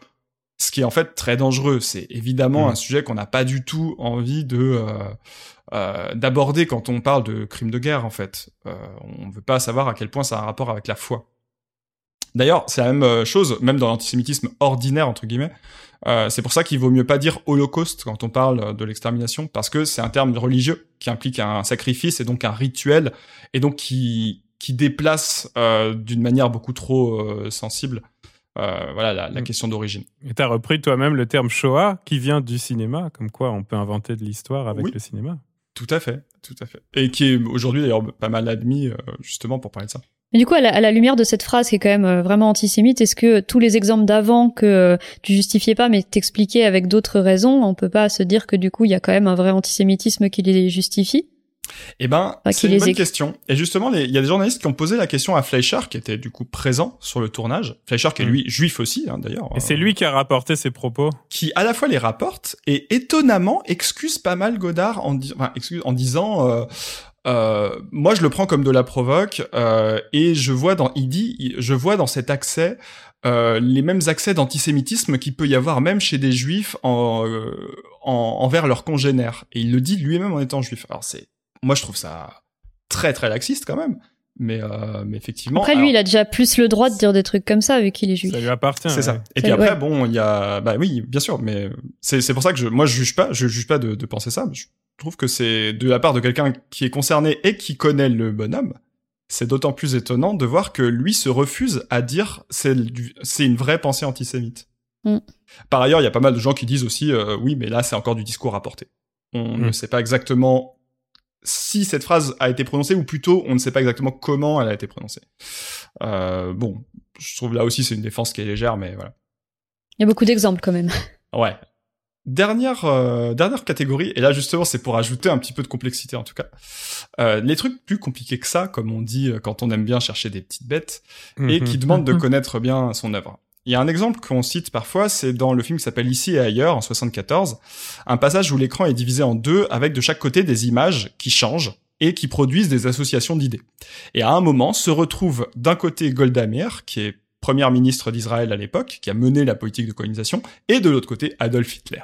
Oh. Ouais, c'est assez connu, effectivement. Alors, parmi les gens qui trouvent des raisons à Hitler, à, putain, à Godard, et voilà, Ça, c'est on fait. dit souvent que à l'époque c'était courant de se servir de la métaphore d'Hitler pour marquer les esprits. D'ailleurs, on a bien dit euh, CRS égale SS en mai 68 et personne Ouais. cancel mai 68. Bon, Bah, personne à, à gauche. euh, Ouais. T'iras dire ça à toute la droite institutionnelle qui, Ouais, personne à gauche. qui ouais. pense qu'on vit dans un monde post-68 art. ah oui, c'est vrai, personne à gauche. Ouais. Euh, moi, je le vois autrement. Et c'est le, le spécialiste de cinéma qui parle évidemment là. Euh, ça s'inscrit dans une réflexion qui est intéressante dans la filmographie de Godard, qui est que pour lui, le génocide juif a été tellement atroce qu'il instaure le peuple juif comme représentant éternel de la paix, comme porteur de paix dans l'histoire. Et donc, euh, le gouvernement israélien, selon lui, aurait trahi ce destin historique en allant lui-même perpétrer des crimes, des crimes de guerre en Palestine. Et donc, quand il juxtapose ces images, en fait, il ne les superpose pas. Il l'utilise plutôt comme euh, une manière de nous donner à penser. Hitler, c'est un rappel, une mauvaise conscience historique du fait que euh, il y a des choses qu'on ne peut plus faire après lui, et euh, pas une vraie comparaison. Parce que pour lui, une image, c'est jamais équivalent à des mots. C'est parce que euh, c'est pas parce que deux éléments sont ensemble à l'écran qu'ils sont égaux. Oui, ça, c'est quand même. Ça se défend, ça. Ça se défend. Et c'est une vraie, un vrai truc intéressant. Et il y a plein d'exemples passionnants dans sa filmographie, en fait, de ça. Est-ce que c'est pas une sorte de problématisation avec des images? Exactement. Bah oui. Tu vois, une contradiction qui, qui génère de la pensée, qui fait réfléchir et qui montre qu'il y a un problème et que c'est plus compliqué que ça et que euh, on peut pas répondre en deux secondes. Bah moi je suis assez d'accord avec ça. Et c'est vrai que parmi les, tous les exemples que j'ai cités, c'est celui avec lequel finalement je suis le moins d'accord. Je trouve que là, quand on observe les images en se disant que ça n'est pas du texte, que c'est autre, autre chose, eh ben on peut y voir là pour le coup une vraie invitation à penser. N'empêche que bon, euh, Jean-Luc, on n'a pas tous un master de cinéma, donc la prochaine fois, essaye de faire un truc un peu moins ambigu s'il te plaît. D'autant que vrai. en fait c'est contre-productif parce que ça bloque l'analyse, ça bloque et ça empêche de voir la complexité du truc. La prochaine fois, c'est quand il ressuscite? ouais, c'est ça. Oh, on aurait pu lui dire ça il y a 50 ans quand il a fait le film. Je crois que t'arrives pas encore bien à digérer. C'est vrai, Ouais, on le sent, ça. on le sent. Tu parles de lui au Mm. présent encore beaucoup. ah, c'est vrai. Mais c'est très récent, là. présent. Ah, les artistes vivent éternellement, vous savez bien. Puis là, il va être présent dans les rétrospectives et les hommages pendant Et assez oui, longtemps, voilà. je pense. Et donc là, il va continuer à parler en fait. hein. On va le faire parler pas mal, donc c'est bien d'ajouter des, des discours euh, à ça. Alors voilà, en bilan, qu'est-ce qu'il faut comprendre? D'un côté, c'est un cinéaste qui est traumatisé par le génocide. D'ailleurs, il y a une anecdote qu'il raconte lui-même dans un- une de ses interviews où il dit euh, Je ne connaissais pas l'existence de la Shoah, donc euh, enfant, parce que mes parents étaient tellement antisémites qu'ils trouvaient que c'était pas important de m'en parler. Donc, voilà. Événement majeur pour lui du XXe siècle, c'est partout dans ses films, ça revient tout le temps, c'est pas du tout minimisé comme on pourrait le croire de l'antisémitisme ordinaire. Mm. Il y a même une, une thèse importante chez lui, c'est que le cinéma a manqué son rôle historique. Il aurait dû être là, euh, si ce n'est pour filmer la libération des camps, au moins pour pouvoir en témoigner, pour en parler, et que le cinéma a été coupable de préférer faire de la propagande de guerre ou faire comme si de rien n'était en continuant à faire euh, des films classiques. Donc, oui, il y a de l'antisémitisme chez Godard. Il y en a même pas mal d'exemples finalement. Mais parfois de l'antisémitisme ordinaire, parfois provocateur, parfois explicite, et ça dépend des fois. Mais ma conclusion quand même, c'est que c'est pas Dieu donné, quoi. C'est-à-dire qu'il aurait jamais été du côté d'un antisémitisme violent ou qui défend des politiques d'exclusion ou négationnistes ou ce genre de choses. C'est-à-dire négationnistes qui nient ou qui minimisent le génocide plutôt un fond d'antisémitisme larvé qui parfois refait surface de manière très explicite et violente, et qui peut se retrouver en fait même chez un artiste qui est pourtant hanté par le traumatisme de, de l'extermination.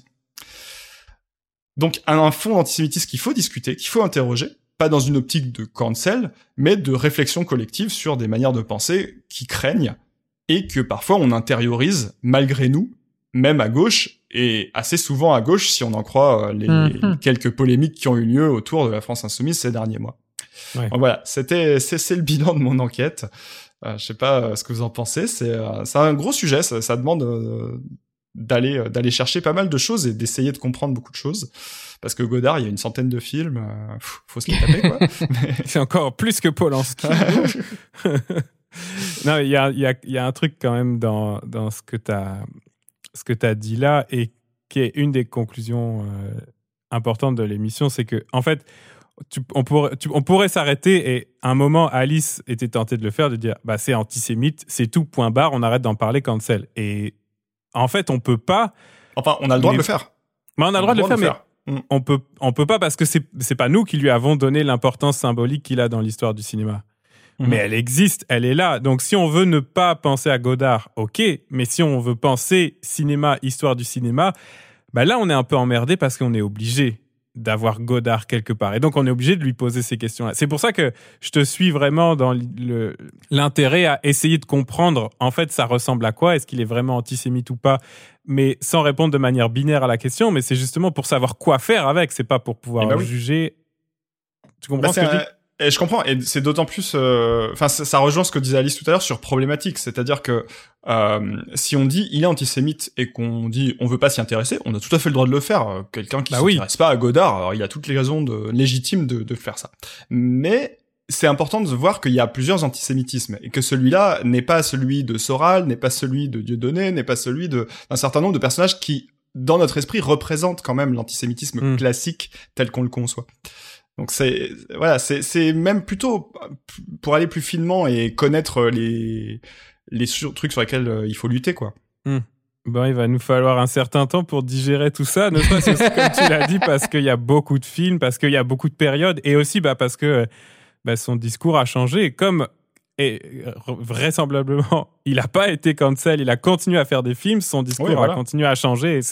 C'est aussi, on est un peu obligé de s'interroger. Mais comme on l'a dit, quand je dis obligé, bah, c'est parce qu'on essaye de réfléchir à l'histoire du cinéma, mais clairement, euh, bon, si vous voulez ne pas, ne pas Godard, c'est bien aussi. quoi. Ouais ouais. tout à fait. Mais surtout que là, t'as as abordé euh, la question de l'antisémitisme, mais en fait, on aurait pu cancel Godard sur d'autres sujets, comme par exemple euh, son rapport aux femmes, euh, qui a été aussi beaucoup analysé, surtout dans la période des années 60. Mais sur ça, justement, c'est un des points où il, où il s'est plus amélioré. Alors que sur l'antisémitisme, il y a, y a un côté, même tardivement, on trouve des déclarations qui craignent. Alors sur les femmes, il y a, y a un vrai problème dans son premier cinéma, mais qui est le plus connu. Et du coup, celui dont, dont tout le monde parle en ce moment, parce que bah ouais, Godard meurt, vite, euh, voyons trois films, on Mm, voit les trois ah plus oui. connus, et en fait, bah du coup, c'est aussi les plus sexistes. Et Mm. c'est vrai qu'il y en a beaucoup, mais il y en a de moins en moins quand même dans sa carrière. Donc c'est c'est pas c'est pas Adèle Haenel à la fin de sa vie non plus hein Euh, me faites pas dire euh, ce que j'ai pas dit mais bon Ouais, ouais. Bon, bah là encore, euh, je sais pas si on dit merci euh, à la fin de cette, euh, cette discussion, cette chronique. Je- Ben non, mais me suis Voilà. dévoué pour vous voilà j'ai abordé le sujet euh, qui fâche c'est ça. Non, non, mais voilà, on l'a dit, c'est quand même important parce que on hérite de questions. Aujourd'hui, en se posant des Mhm. questions de cinéma, on hérite de questions, on hérite de, de panthéon. Puis, bien sûr qu'on peut passer à côté. Puis c'est aussi une bonne manière de faire, franchement. Passer, ne pas regarder les films de Polanski, euh, au contraire de Oui. ce qu'a fait Arcani, c'est une bonne manière de se préserver, on est d'accord. oui puis j'ai envie de dire que autant euh, autant Godard il a amené quand même pas mal de choses au cinéma autant Polanski d'après ce que tu dis on peut s'en passer euh, beaucoup plus facilement Oui. Ouais. Faire une vie sans Polanski, c'est très bien. qui ne sera pas la tienne malheureusement non, c'est bon, j'ai tiré un trait, j'arrête. On arrive au, au moment euh, tant attendu dont j'ai parlé tout à l'heure euh, de l'émission où euh, d'habitude on fait des conseils. on s'est demandé, bah voilà, tout à l'heure, est-ce que euh, le thème de l'émission est très propice? On a on a conseillé beaucoup de choses à pas regarder, beaucoup de personnes sur lesquelles on peut ne pas s'attarder aujourd'hui. Euh, Qu'est-ce qu'on fait? Est-ce qu'on est-ce qu'on inverse la tendance? On conseille des trucs cool, rien à voir avec le sujet, mais juste pour Ouais, un allez, peu euh, refaire notre karma, là, c'est ça? Allez, ouais, c'est mieux. C'est pas mal.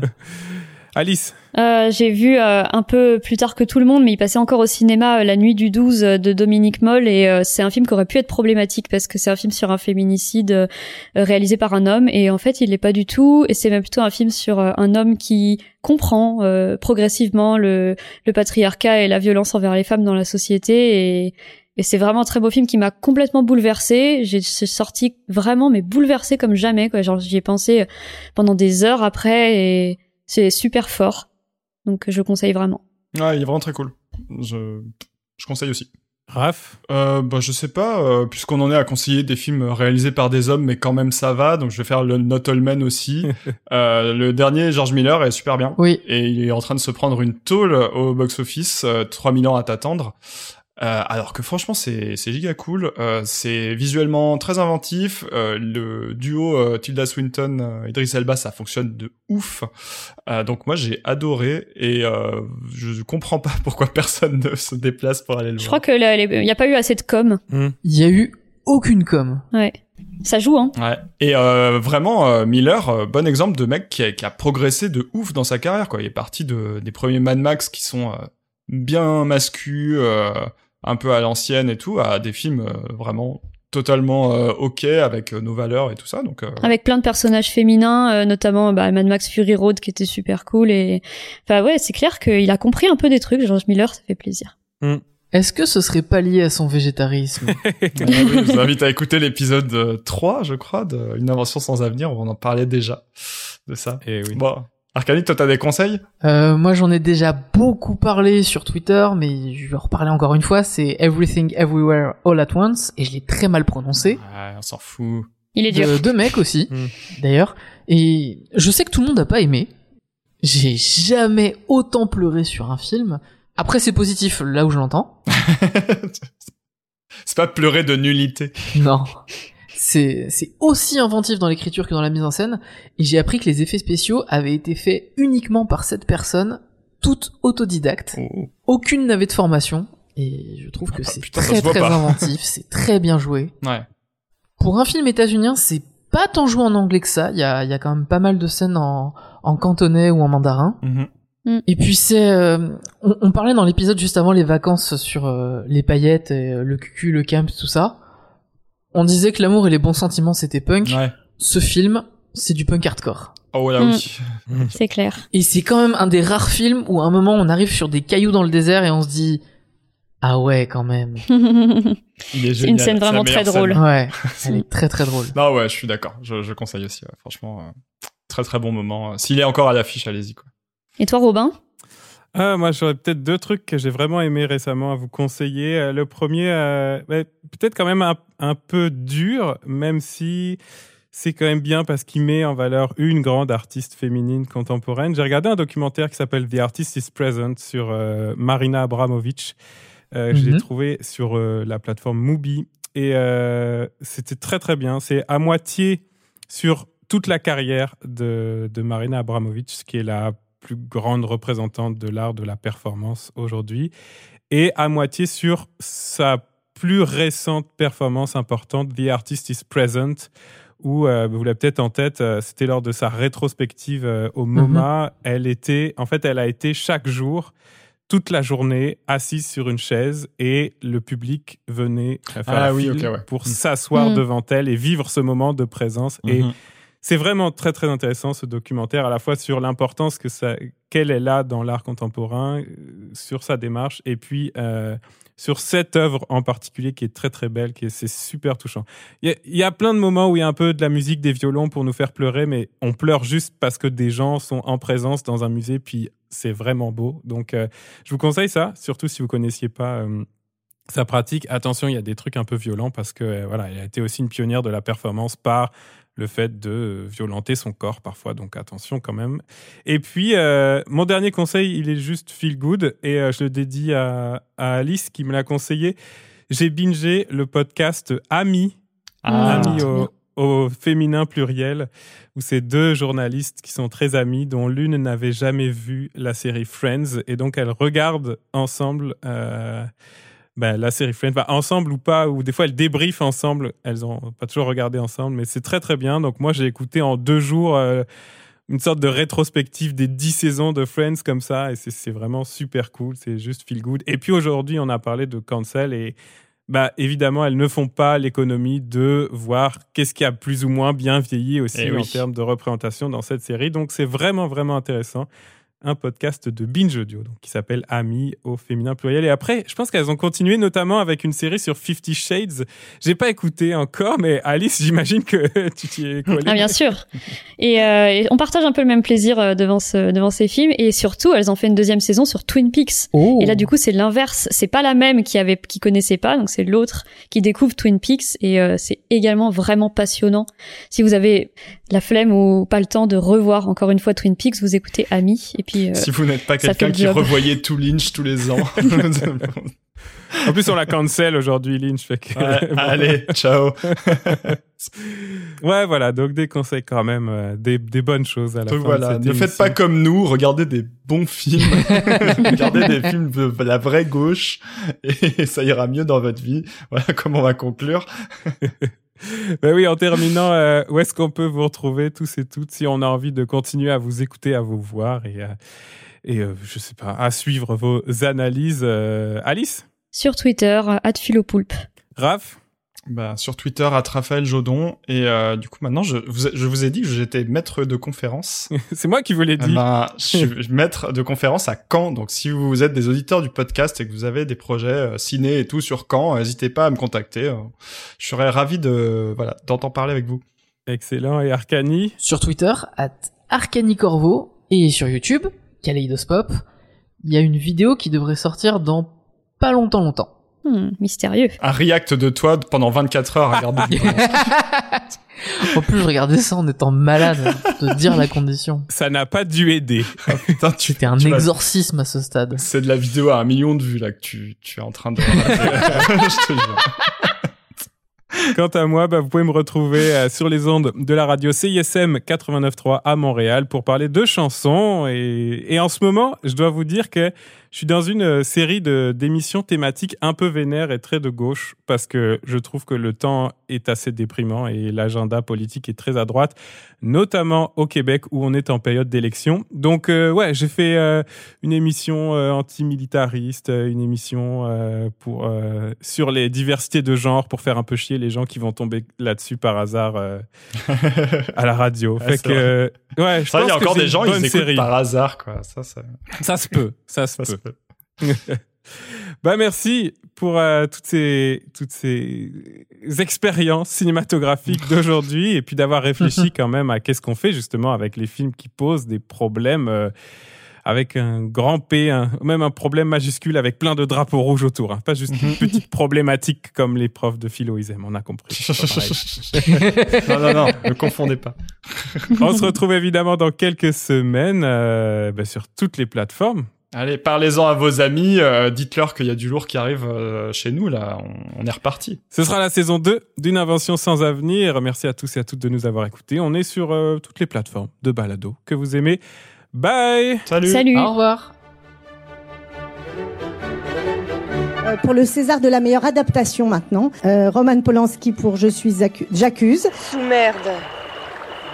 Ingénieur de mon cul Hein, non, alors euh, ne faites pas comme lui, faites pas les innocents, vous savez très bien de qui je parle. Y a rien de surprenant à ce que l'Académie des Césars élise Roman Polanski meilleur réalisateur de l'année 2020. C'est grotesque, c'est insultant, c'est ignoble, mais c'est pas surprenant. Quand tu confies un budget de plus de 25 millions à un mec pour faire un téléfilm, le message est dans le budget. Je veux dire, faut qu'on règle le problème, sinon ça nous pourrir la soirée. Donc, euh, qu'est-ce qu'on fait? Qu'est-ce qu'on fait avec euh, un Roro Qu'est-ce qu'on fait avec... Euh, avec Popol On se lève et on se casse. C'est terminé. On se lève, on se casse, on gueule, on vous emmerde.